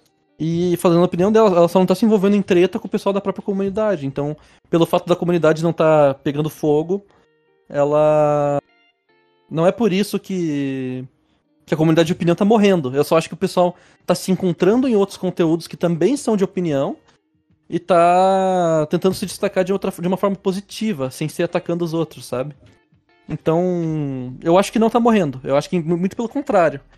O pessoal tá começando a ficar mais relevante dentro do YouTube. Isso tá começando a atrair a atenção de pessoas que são da bolha maior lá, né? Que é o pessoal mais famoso. Eu já acho que morreu mesmo. eu acho que hoje em dia não tem mais comunidade de opinião, existem canais de opinião, porque aquele senso de comunidade que a galera tinha, acho que já É. se perdeu há muito tempo. Hoje em dia tem canais que a galera curte assistir, mas Não, isso sim. canal Sobre- assim de assim, a comunidade como um todo, a galera lá assim que se assiste, que se ajuda e tal. Eu acho É. que não, não, não existe mais não. Pois é, eu acho que assim, esse senso de um ajudar. É porque, sabe o que acontece? É, eu que tô na comunidade desde que ela foi criada, basicamente, sei que pessoa- as pessoas elas se perderam no conceito de comunidade. Como assim?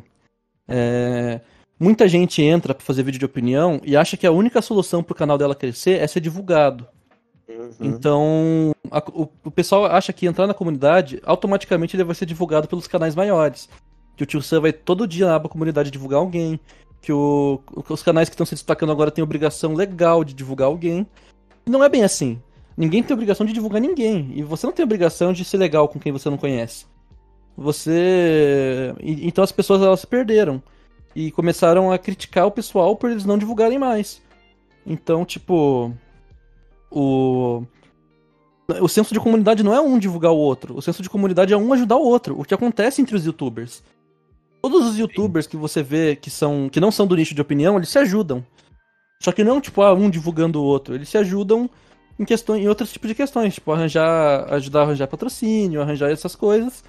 Uhum, Mas- Isso, isso- isso rola muito, inclusive, no- nos bastidores, tipo assim, ah, Sim, apareceu sim. um patrocinador, o pessoal tira print e manda assim, aí, gente, e daí, isso daqui é golpe, não é? Porque tem muito É, golpe hoje em dia exatamente. também. Aí o pessoal, tem. ah, não, não é golpe não, inclusive, aí se o cara tiver interessado mais no canal, divulga aí, aí a gente manda para outras Sim, pessoas, sim. aí o patrocinador vai lá e patrocina mais de um canal. Rola muito isso daí. Então, esse, esse senso de comunidade, o pessoal se perdeu nisso. E você percebia que tinha muita gente que tava nisso só pra crescer independente do- da- da ocasião. Como. Como, por exemplo, é, o pessoal só entrava como ratão mesmo, queria crescer a todo custo, queria divulgação, divulgação, divulgação, mas ninguém queria fazer vídeo. Aí você via, tipo, a pessoa, ela pedia mais divulgação do que se, do que se interessava em fazer o próprio conteúdo. É, então, assim, é, os caras eles queriam mais aparecer no potencial do que fazer vídeo. Tinha gente com dois vídeos que queria aparecer no potencial, mas não se esforçava, sabe? Só queria simplesmente ser divulgado e achava que ia fazer uma mágica, que ia mudar o cara e ele ia realmente continuar fazendo vídeo. Eu mesmo é, nunca pedi divulgação pra ninguém. Todas as que eu tive, todas as que eu tive no canal foram porque os- o pessoal olhava, gostava do meu conteúdo e queria me dar uma força. E- Oi.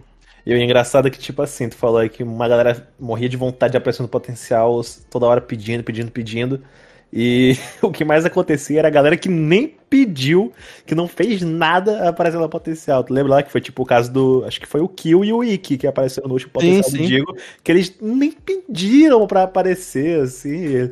Do nada eles apareceram e falaram assim, nem fudendo. Pois é, o Wiki, o Wiki é um cara que, como eu sempre soube que ele foi muito esforçado e eu gostava muito dos vídeos dele, eu fludava o Digo lá e falava, não, você tem que botar o Wiki, você tem que botar. Toda vez que ele tem um potencial, eu falava pra botar o Wiki. Até que nesse ele. Ele botou, só que eu nunca falava pro Wiki isso, né? Não, eu, eu, eu, eu, tava, eu, tava, eu tava em cálculo aí que nesse dia, na hora assim, que ele Então. falou assim, falou de edição, tem um cara que não sei o que e tal, não é mesmo, Ike? Aí ele, nem fudendo! Aham, e ele, ele nunca pediu pra mim, ele nunca pediu pra mim isso de divulgação. Eu que fazia porque eu gostava do cara. E, Uhum. e todos os tipos de divulgação que aconteceram eram assim. O pessoal que realmente crescia de verdade era o pessoal que era bom, não o pessoal que era divulgado. É, cara, é o melhor tipo de divulgação que tem é espontâneo, tu ficar pedindo pra ser divulgado é uma merda. É. Exatamente. Não, e tu fica feliz quando o cara chega do nada e fala divulga tudo, tá ligado? Hum. Sim, exatamente, cara. É, é uma sensação, tipo assim, parece que não é forçado, sabe? É algo que foi. É, é- é que, é que nem tu comprar um troféu. Porra, o que que essa É. porra simboliza? Nada? É. tá bom. É, vamos pra última pergunta aqui, gente. Opa, É, se quiser fazer mais, pode fazer, eu tô de, Pois é. aqui. um tempo também. É, lá. foi, foi 2 horas e 11 já, né? É tempo pra caralho. É. Uhum. A gente fala pra posta, de caralho. Ah, assim que é, É bom, né, verdade. gente? Porra. tá bom, é. deixa eu escolher, tem duas aqui interessantes. É, tá, vocês acham que o processo, o processo que a Dri Paz fez naquela treta da morte do MC Kevin foi covardia? E processo? Ela não fez processo nenhum.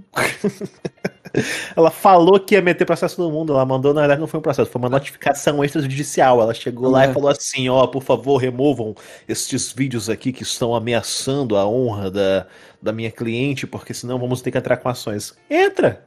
Entra, vai lá. Cara, eu tenho literalmente bem aqui uma pasta com cinco imagens dela me difamando nos comentários do meu vídeo. Pode entrar. Tem imagem dela aqui falando que eu criei conta fake pra atacar ela. Tem imagem falando que não sei o que, que isso, que aquilo que eu xinguei ela por ser mulher. Eu tenho aqui, são seis prints na verdade. Tenho seis prints aqui dela indo lá nos meus comentários falar, falar um monte de mentira sobre mim. Entra, eu entro com uma coisinha muito legal chamada reconvenção.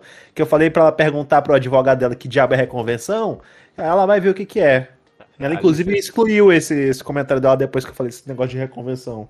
Com certeza é. ela chegou pro advogado dela, falou isso daí, e o advogado falou: olha, tu falou um pouquinho demais. porque porque verdade. quando, quando, quando uma pessoa tá certa em um processo, o advogado sempre fala pra pessoa: cala a boca, não fala nada. Porque quando a pessoa tá certa, se ela começar a falar demais, Não ela pode falar merda. acaba. É, ela fala alguma bosta. E aí ela se complica. E aí ela sai de uma Uhum. posição de quem tá ganhando, uma posição de quem ou vai perder ou vai ficar meio que no 0 a 0 ou, ou menos do que ela poderia ter chegado. Então, tipo assim, Sim. é, é é. melhor ficar calado quando tá certo. Fica calado, E deixa o assim, advogado trabalhar. Ameaçar de processo, qualquer um ameaça. É, é, eu posso simplesmente ameaçar você de processo porque eu não gostei de uma parada que você falou ou coisas do tipo. Agora eu vou ter que provar que aquilo lá tá me- me prejudicando. Isso que é a parte mais difícil. sim.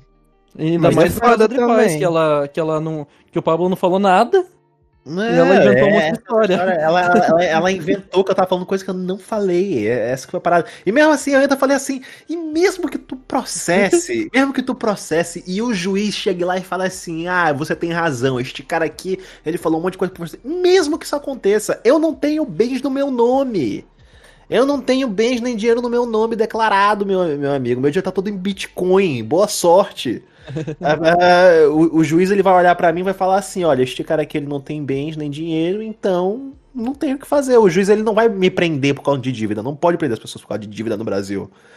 Então, tipo assim, o juiz ele vai falar: tu tem dinheiro? Eu vou falar: não. Ela vai falar: ok, declaro extinto o processo. Se por acaso daqui a cinco anos tu tiver um dinheirinho, dá pra ela. Se não tiver. E, e aí é só não ter nada no meu nome por cinco anos e pronto, acabou. Não, não, tem, não tem o que fazer. Pronto, é isso. Essa- É acaba. tenso processar um advogado, né? É, Cara, é, é isso que eu falo, cara. Não adianta tu, tu ameaçar de processo uma pessoa que conhece seus direitos, cara. Eu sei todos isso que pode ter, e também, e também assim, se a pessoa sabe o mínimo de, de, de direito, ela pode até estar errada na situação, mas ela não vai se cagar inteira. Porque todo mundo olha para processo e fala assim: oh meu Deus, eu vou ser processado, eu vou, minha vida acabou, oh não! Cara, processo é a parada mais besta do mundo. Tu senta lá na frente da pessoa, aí o juiz fala, você fez merda. A pessoa, aí tu fala, ok. Aí o juiz fala, faz- então, já que tu fez essa merda, paga dois mil reais pra essa pessoa que tá tudo resolvido. Aí tu fala, não tenho dois mil reais. Aí o juiz fala, tu tem alguma coisa que vale dois mil reais? Aí eu falo, ah, tem isso daqui. Beleza, então a gente vai pegar isso daqui, vai vender e tu paga a pessoa. Aí tu, de boa. É isso. Acabou. Aí tu fala assim, ah, ele vai vender minha casa pra pagar dois mil reais? Não!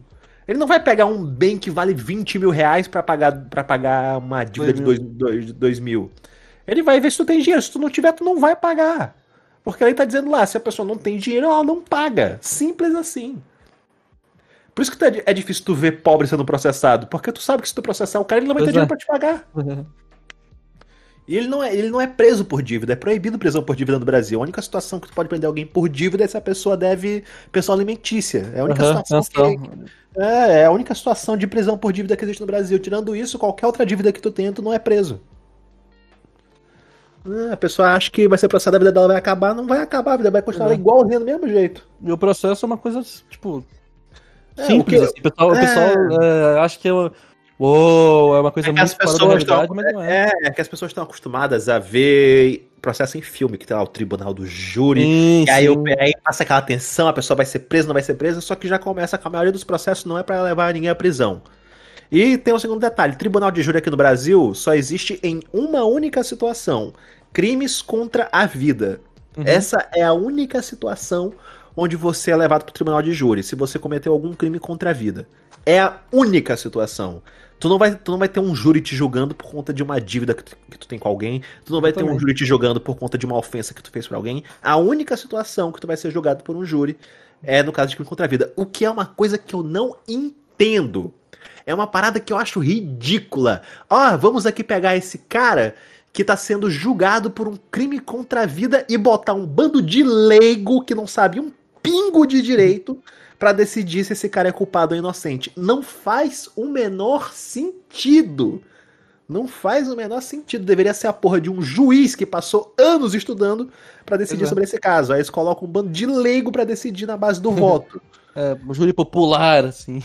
É, tipo assim, tu tem noção que, tipo, o tribunal de júri, os caras não precisam justificar porque que eles estão votando, eles só precisam dizer, eu acho que o cara é culpado. Só isso. Pois é. Tanto que Qualquer pa- um pa- pode ser. é, pa- pa- pa- passa uma urna na frente lá das pessoas que não entendem um pingo de direito, e aí elas têm um papelzinho dizendo assim, sim e não. Aí parece que o sim, o sim é pra, é pra absolver ou é, ou é, pra, ou é pra condenar. Não lembro, Stosh, tu que tá aí no, no quarto período que, que vê essas coisas. O, o sim é pra absolver ou é pra condenar? Sim, eu acho que o sim é pra condenar, cara. Eu não lembro também É. direito.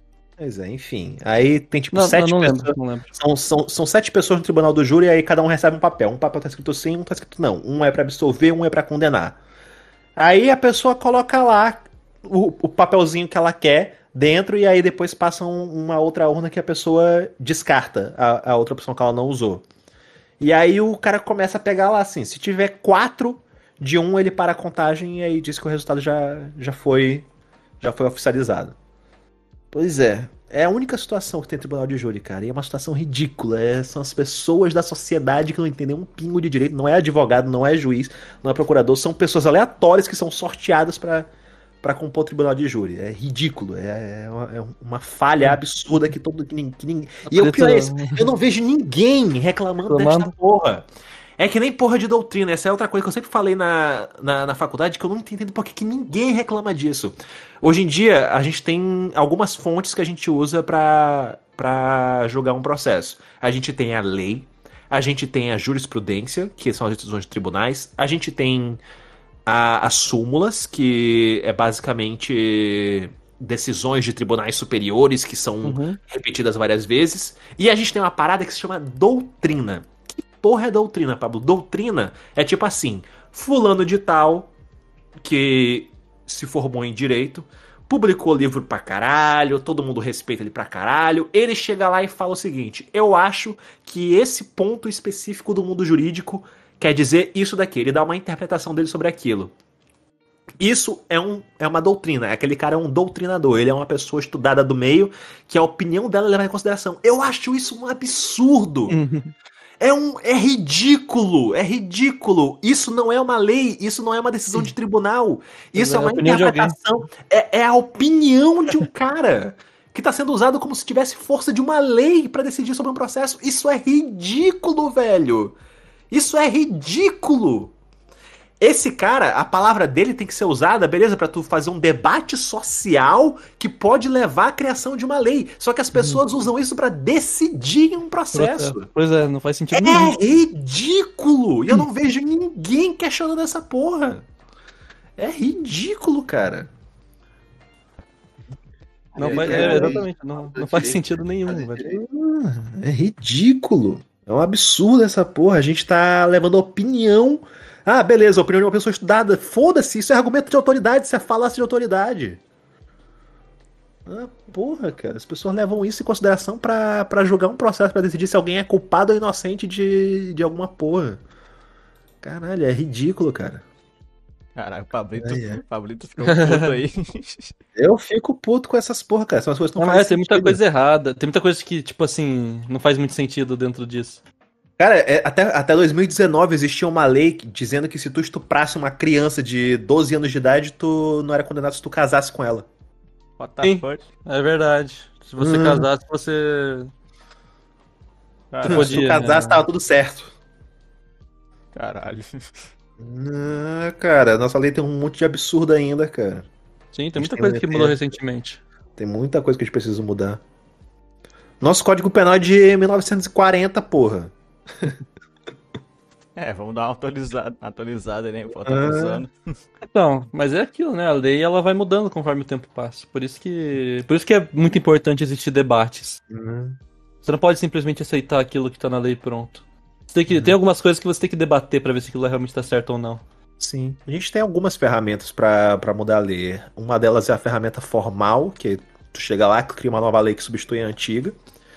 E, mas existe também uma ferramenta muito legal que a gente usa que se chama mutação constitucional, que é basicamente o seguinte: tu pega um texto de um artigo da Constituição que já existe e tu não muda ele, não cria uma lei, não fala nada. O Supremo Tribunal Federal, o nosso maior tribunal de todos, que ele é o guardião da Constituição e das leis, ele chega lá e ele fala: olha, tá escrito isso aqui na lei. Quando essa lei foi criada, ela, essa escrita aqui significava isso, porém a sociedade mudou e agora a gente vai manter o texto, mas a gente vai dar uma nova interpretação. Ele fez isso, por exemplo, com a questão de, de casamento para pessoas LGBT. Sim. Antigamente a Constituição falava que casamento é uma instituição entre homem e mulher. Aí o Supremo ele pegou esse artigo e reinterpretou pra falar que, tipo assim, homem pode casar com homem, mulher pode casar com mulher. Tipo assim, casamento entre homem e mulher. Não quer É, dizer. homem e mulher. É, isso- casar com outro. Isso, isso não quer dizer mais que é só homem com mulher. Quer dizer que agora é homem e mulher. Homens podem casar e mulheres podem casar, então pode casar qualquer pessoa com qualquer um. Basicamente isso. Ele mudou a forma que se interpretava isso. Não, precisou criar a lei de casamento gay. O pessoal foi lá e criou uma nova interpretação para isso. Isso aconteceu sim. com vários artigos.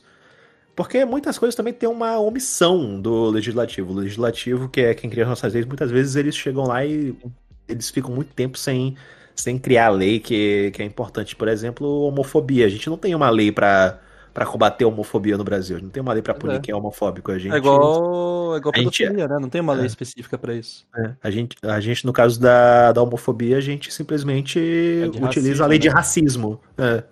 É. É a, lei, a lei de racismo que é utilizada pra tratar a homofobia. Até o dia que criarem uma lei específica pra isso, a gente vai tratar a homofobia como se fosse racismo. Beleza, então. É... Uma, uma, uma dica pro pessoal aí. É, como, é, se vocês, como é que vocês fariam pra crescer um canal de opinião? Como é Do zero, assim. É um canal de opinião. É, Como que eu criei meu canal de opinião? Eu dei uma olhada naquilo que tava dando certo. É, Tentei fazer parecido, só que melhor. É, com, com uma qualidade de áudio legal. Tentei, tentei pegar a edição do Digo, do Sam e do Bars e tentei fazer melhor. Não, eu já, eu já vou falar aqui uma coisa agora que o Stott falou Também- isso daí, já, já, já, já pensei aqui na minha hora. Lá. Também é, tipo assim, isso é legal pra você ganhar nome. Agora pra você ganhar público, ganhar público não, mas pra você ter view e ter uma galera entrando no teu canal, é você tentar fazer vídeo trending. Uhum. É, e tentar chamar atenção de qualquer forma. Nice. Isso é uma parada muito importante pra, pra você Só que agora, agora eu vou falar uma coisa que já serve até como crítica social foda estilo My Conquista. Pra tu ter um canal de opinião de sucesso no YouTube é muito fácil. Chega lá com uma qualidade aceitável de edição, de, de áudio, de tudo. E fala o que o povo quer ouvir. Simples. Uhum. É a coisa mais fácil do mundo. Deixa a treta rolar por, por um dia, vê o que, que a maioria tá concordando e fala o que o povo quer ouvir. É assim, É. meu amigo. Tu, que todo mundo cresce nessa porra, cara. Tem, O jeito mais canais- fácil de crescer é isso. O Stott Tem. sabe muito bem disso. Tem uma porrada de Aham. canal de opinião que espera aí a treta se desenrolar um diazinho, aí vê o que, que o pessoal tá. é, ver tá a opinião, ver o que que a opinião pública tá melhor e Aí o pessoal chega lá e fala, uma galera faz isso. A gente Tem- já tem muita- com gente que tava isso. pensando totalmente o contrário do povo, mas aí falou, ah, mas já que o pessoal tá falando isso aqui, eu É, vou falar tem, aqui. muito, tem muita gente grande aí de canal de opinião que faz isso, mas eu não vou falar aqui quem é, né? É, Cara, é, Mas tem canal grande aí, canal com mais de 100 Cara. mil inscritos, 200 mil inscritos que faz isso. Cara. E não fala a opinião verdadeira do que daquilo, né? Não, Ele e tipo assim. Não, e tipo assim, eu não culpo o criador por fazer isso. Porque, cara, pra mim isso é culpa de apenas uma única entidade. O público. Isso é culpa do público, cara. Porque se. Quando, quando o criador de conteúdo ele chega lá e fala algo diferente do que o público quer ouvir, o que, que ele recebe? Dislike, hate e desinscrição. Pois é. Aí, porra, tu vai sacrificar o teu trabalho porque tem um bando de orgulhoso do outro lado que não aguenta ouvir algo que não concorda? Não. Então Quando o cara eu- vai lá e fala. Eu até acho que isso é maravilhoso, porque na verdade o criador de conteúdo tá fazendo esses caras retardados que não aguentam ouvir opinião contrária de trouxa. Esses caras estão dando visualização pra uma pessoa que eles acham que concordam com ela, mas não concorda porra nenhuma. Ele só tá sugando até, não- até, até onde não pode mais é. aquela visualização Eu- deles. Eu, quando comecei o canal, eu tinha muito medo de, de receber hate, porque eu sempre fui muito controverso em dar opinião. Eu sempre tive, tipo. Tanto que um dos meus, nos meus primeiros vídeos era criticando o potencial. A galera que ficava pedindo é, divulgação pra aparecer em potencial.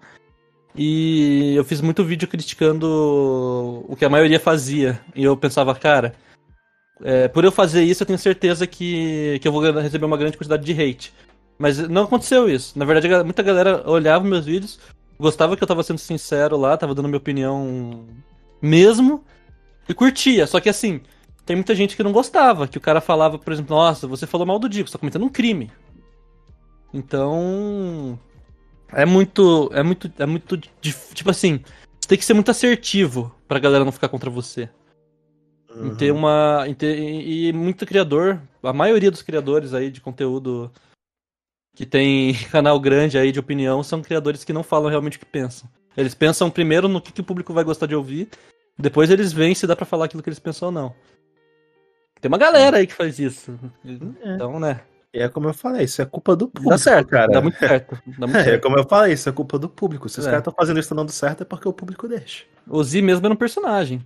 Uhum, totalmente. Era, era, era assim, Era. nível, era, era nível absurdo. A gente chegou a entrar em cal com ele, era totalmente diferente. Ele, cal dele no canal. Era um E ele personagem, era. E, e- e ele falava isso, ele falava, ah, não, cara, é que tipo assim, eu percebi que as pessoas no YouTube, assim, elas gostam de É, e-boy, mais soft assim. boy. Aham. Aí eu, o quê? Exatamente, ele, ele, ele via que o público feminino era mais engajado que o masculino. E ele, ele tinha toda uma estratégia pra poder atrair o tipo de público que ele queria e, e mais engajado e tentar crescer na plataforma falando aquilo que o pessoal queria ouvir. E ele simplesmente ia lá e fazia. Cara, o, o Z, ele fazia live na Twitch sem câmera e pegava 300 pessoas numa live. Pois é. Só pela Acho que a voz, galera né? gostava do estilo dele, do, desse jeito meio e- e- e-boy, esses troços aí. Sendo que, na verdade, ele era totalmente diferente. Ele era aqueles cara que usava camisa de futebol, que saía pra beber pra caralho, aqueles cara que, que ia pra bar jogar sinuca, sabe? Cara, só troca a cara dele, ele é um, ele, ele parece um boomer de 40 anos, porra. Então. Quando ele, É, quando, ele, quando, ele mostrou, quando ele mostrou o rosto, quando ele tirou aquela máscara, tipo assim, de máscara, ele parecia um adolescente K-popper, não sei o que, que, que atrai realmente um monte de menininha besta. Mas depois que ele tirou a máscara, porra, ele parecia, sei lá, o Muka Muriçoca tentando fazer. Pois é. Então.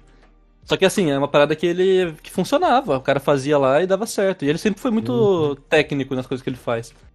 Aí, Tanto que eu até fiquei é. surpreso quando ele tomou Exposed, porque eu falei, porra, o cara. Tudo que ele fazia era em função de. de- tipo, ele era muito inteligente pra se lidar com algoritmo, essas coisas, mas o cara caiu na tentação de fazer merda, que é uma coisa que eu nunca imaginei que o Z faria. Ô, ô Pablito, Digri. queria informar que aparentemente o Forbit está aqui no chat conosco. Tudo bem. Ele no canto dele e eu no meu canto. É isso aí, só queria falar isso mesmo. Quem mandou Tudo um bem. salve aqui. Pode crer. Ele fica aí no chat, eu fico aqui, eu tô de boa. O pessoal ficou doido, ele chegou aqui. Tá bom. É isso aí, gente. Vocês querem falar mais alguma coisa? Eu tô de boa. Você tá a fim de falar uma coisa, Stott? Então, é, eu acho que a gente já falou bastante coisa, né? Tudo que. É, duas horas Tipo assim, e meia, né? Po- Pois é, né? Duas horas. Eu acho que. é, Duas horas e meia. Se esse podcast rolasse, ele ia durar mais umas 5 horas aí, porque tem muita coisa que dá pra, pra abordar. Aham. Mas eu acho que foi um bom papo, cara. Deu, deu pra falar bastante coisa. É, até por ter dois convidados, né? Tem muita coisa. É muito. Uhum. Tem muito mais assunto, né, pra ser levado em pauta. Mas eu gostei, cara. Eu acho que, acho que eu- tudo que eu tinha pra falar, assim, que o pessoal foi perguntando e tal, é- que eles queriam saber, eu falei. Uhum. aham. Foi bem de boa aqui, cara. Eu curti bastante. É, esse formato de vocês é muito bom, cara. É só manter ele aqui e continuar. Uma das coisas que eu falei que vocês deveriam levar em consideração é isso, que vocês tentam sempre colocar gente demais na cal. Tenta fazer assim, três pessoas, duas pessoas que o papo foi muito bem. Aham. Isso aí, mano. Mas é bacana. É isso aí, mano. É, tamo junto aí, vocês, Stott, Pablitos. Tamo junto de verdade. Valeu. Aceitar o Pô, convite. valeu, mano. Primeira dupla, assim, de youtuber a vir aqui, né? Caralho, ó. É. Olha aí, Vamos estreando no somos novo formato. Os pioneiros da dupla, rapaz. Aí, ó. Tipo, eu até falei com o Stott, assim, pô, por que que a gente não chama todos os caras de opinião juntos, tá ligado? Sim, sim. Ainda falei, pô, vai ser um caos. que ele queria fazer com vários e vários canais. Eu falei, pô, imagina 10 negros na cal aqui, os caras um falando em cima do outro. Isso é foda. Mas seria mas era, mas era legal. Quer- quer- Queria fazer com quem? Com todo, ele queria juntar vários canais, tipo, mais de 10 pessoas assim na cal, falando. Nossa, ia ser, ia ser legal, ia ser diferente, mas eu acho que ia virar um caos. É, Esse é, esse é absurdo. É. Então é Se dar certinho, talvez dê. Se, se bem que, tipo assim, o pessoal sempre fala assim, ah, se tiver muita gente na cal vai ser muito absurdo, não sei o que, só que tem muita gente no YouTube que é tímido pra um caralho. Eu acho que as únicas duas pessoas que são mais enroladas são eu, o Stott e talvez o Lion. Mas o resto da galera é muito tímida. Se colocar 10 pessoas na cal, é capaz que só 3 falem. É, pois é. Que vai querer chamar, né? a- Vai querer, vai querer puxar o papo e tentar puxar o assunto, mas é, é isso, é bem verdade, cara. E nos canais de opinião tem muito, né? O pessoal é muito tímido. É É, impressionante que tem um padrão ali. é se eu não me, se eu não me engano, alguém que já falou em algum vídeo aí, que, tipo, quem tem canal de opinião é sempre mais tímido assim, tá ligado? Aí tenta Sim, soltar sim. um pouco mais no vídeo e tal, mas É, assim, o canal de opinião foi a fórmula mágica pra galera introvertida. Porque o cara não pega, não pega câmera, ele fala baixo e aí vira um ASMR loucão lá que o pessoal curte. E, e tipo assim, é uma fórmula relativamente fácil. Eu, Tipo assim, eu, eu brinco que quem chegou primeiro se deu bem pra caralho. Aham. Hoje em dia não, porque hoje em dia as pessoas levaram o nível de edição pro outro patamar, mas antigamente quando o pessoal só colocava a gameplay de fundo e gravava por cima, porra, se deram bem pra caralho. Porque não precisava de câmera, falava no microfone lá ultra baixo, sem, sem desenvoltura alguma, botava lá o vídeo oito minutinhos lá pra bater o máximo de, anu de, de anúncio e de monetização possível e postava no YouTube, pegava viu pra caralho. É, mano. Hoje, hoje em dia tu precisa de um pouco mais do que isso, porque hoje em dia a edição do, do Santa é absurda, a edição do Digo Uhum. é absurda. Aí é verdade. foda. Isso aí, mano. É, Mano, é. tem, tem. Acho que é o tio Din no chat, não sei. Que não, Deixa eu ver aqui agora se é o tio. se não é o tio- verificado tio ê, ê, Jim, se for tu, manda mensagem no, no meu WhatsApp agora. Você tem, você tem um minuto pra mandar, senão é fake. Ficou contente. Se tu não mandar em um minuto um queijo no meu, no meu WhatsApp, tu é, é verdade. Tem que mandar no meu também. Vamos Tá. lá, tô contando aqui com um delay a partir, a partir de agora eu tô contando, que antes tinha o delay. Manda aí, senão tu é fake. Vamos lá. Cadê? vamos lá. Deixa eu ver bem aqui. Se não E chegar até ultimato? 19h47, tu é fake. Não, então, Paulo Tô Costa, eu esperando acho, eu acho que o Forward não é fake, não, porque, tipo, ele tá inscrito no canal, então. Não duvido. Mas tio Ah, Din vocês aí. conseguem ver se tá escrito aí, né? Tio Din aí, hum, não sei não, hein? Não falou mais É, nada pra- já no Day da Raw. Pra, pra, Não. pra, pra, pra não ser fake, é pré-requisito estar escrito no canal. É. É verdade. Tá bom, hein? Só, queria falar que não receber mensagem aqui é fake. Ih, Foi Ih. pego fake. Tá aí, acabou, tá fácil, Sim. fake. Pronto, Inclusive, é, isso foi uma febre que deu no YouTube, né? Que muita gente começou a fazer fake pra entrar em live porque não aparecia mais o verificado. É. Ah, Não, Porque aparece, não, não, não, né? não, é porque, porque assim, até aparecia. Até parece, mas quando o os canais não tinham, não tinha como saber, porque não tem mais como você clicar pra ver se é ou não. Então, eu, pra eu lembro que eu, o eu lembro que eu digo. O Digo sofria muito com isso, porque ninguém acreditava que era ele mesmo. porque ele aparecia nas lives, Cara, eu Aí- digo. eu digo. aí os caras não conseguiam ver se era ele ou não. Caralho, cara, eu digo tinha 800 mil inscritos e não tinha verificado, velho. É foda, né? Cara, eu peguei o verificado, acho que com 130k de inscritos. Digo, ele demorou muito, cara, muito pra conseguir o verificado dele. Era porque também ele era teimoso, porque pra tu conseguir o verificado, um, dos requisitos é ter uma foto de perfil autoral. E aí ele usava foto de um personagem de anime. E aí o personagem de anime não é dele, caralho, não é autoral. Só que aí chegou num ponto que o YouTube falou, é, mas tá ridículo aquele ser verificado. E deu, foda-se. Pois é. O- é igual o Michael Kister, com 1 milhão e 700 seguidores, não tem verificado do Twitter. É, foi É, recusado, mas- né? Ah, cara, mas o Twitter tá de palhaçada também, porra. O Twitter e Instagram são duas, são duas palhaçadas, porra. O cara é verificado numa plataforma com 200 mil seguidores, com 500 mil, 10 com mil. um milhão e, e- e- e os caras não dão. É. Aí chegou uma galera com 500 seguidores e eles dão um verificado. Que porra é Pois essa? é. É igual quem- o cara que entrou no BBB, ele automaticamente ganha verificado. É, mano. Lá é tipo a fábrica do verificado. Você passou por lá, pum, tá, tá azulzinho ali, pronto. É porque é, quando os caras acham, ah, apareceu na TV, tá famoso. Aí É. eles dão verificado. Mas é isso aí, mano. Então, acho que a gente acaba por aqui por hoje. Beleza, velho. É isso. uma boa né? conversa. Foi uma conversa boa e longa, tá? A gente precisa aprender a falar. Ainda provamos que o tiorinho era feito aí. Aí, ó. Fakezão, pego aqui no flagra. Mal sabia ele que eu tinha um contato do tio Guin, rapaz. Meteu o pé É. no chat ainda. Se Sumiu. lascou. Tá aí. Vagabundo, foi Pedro.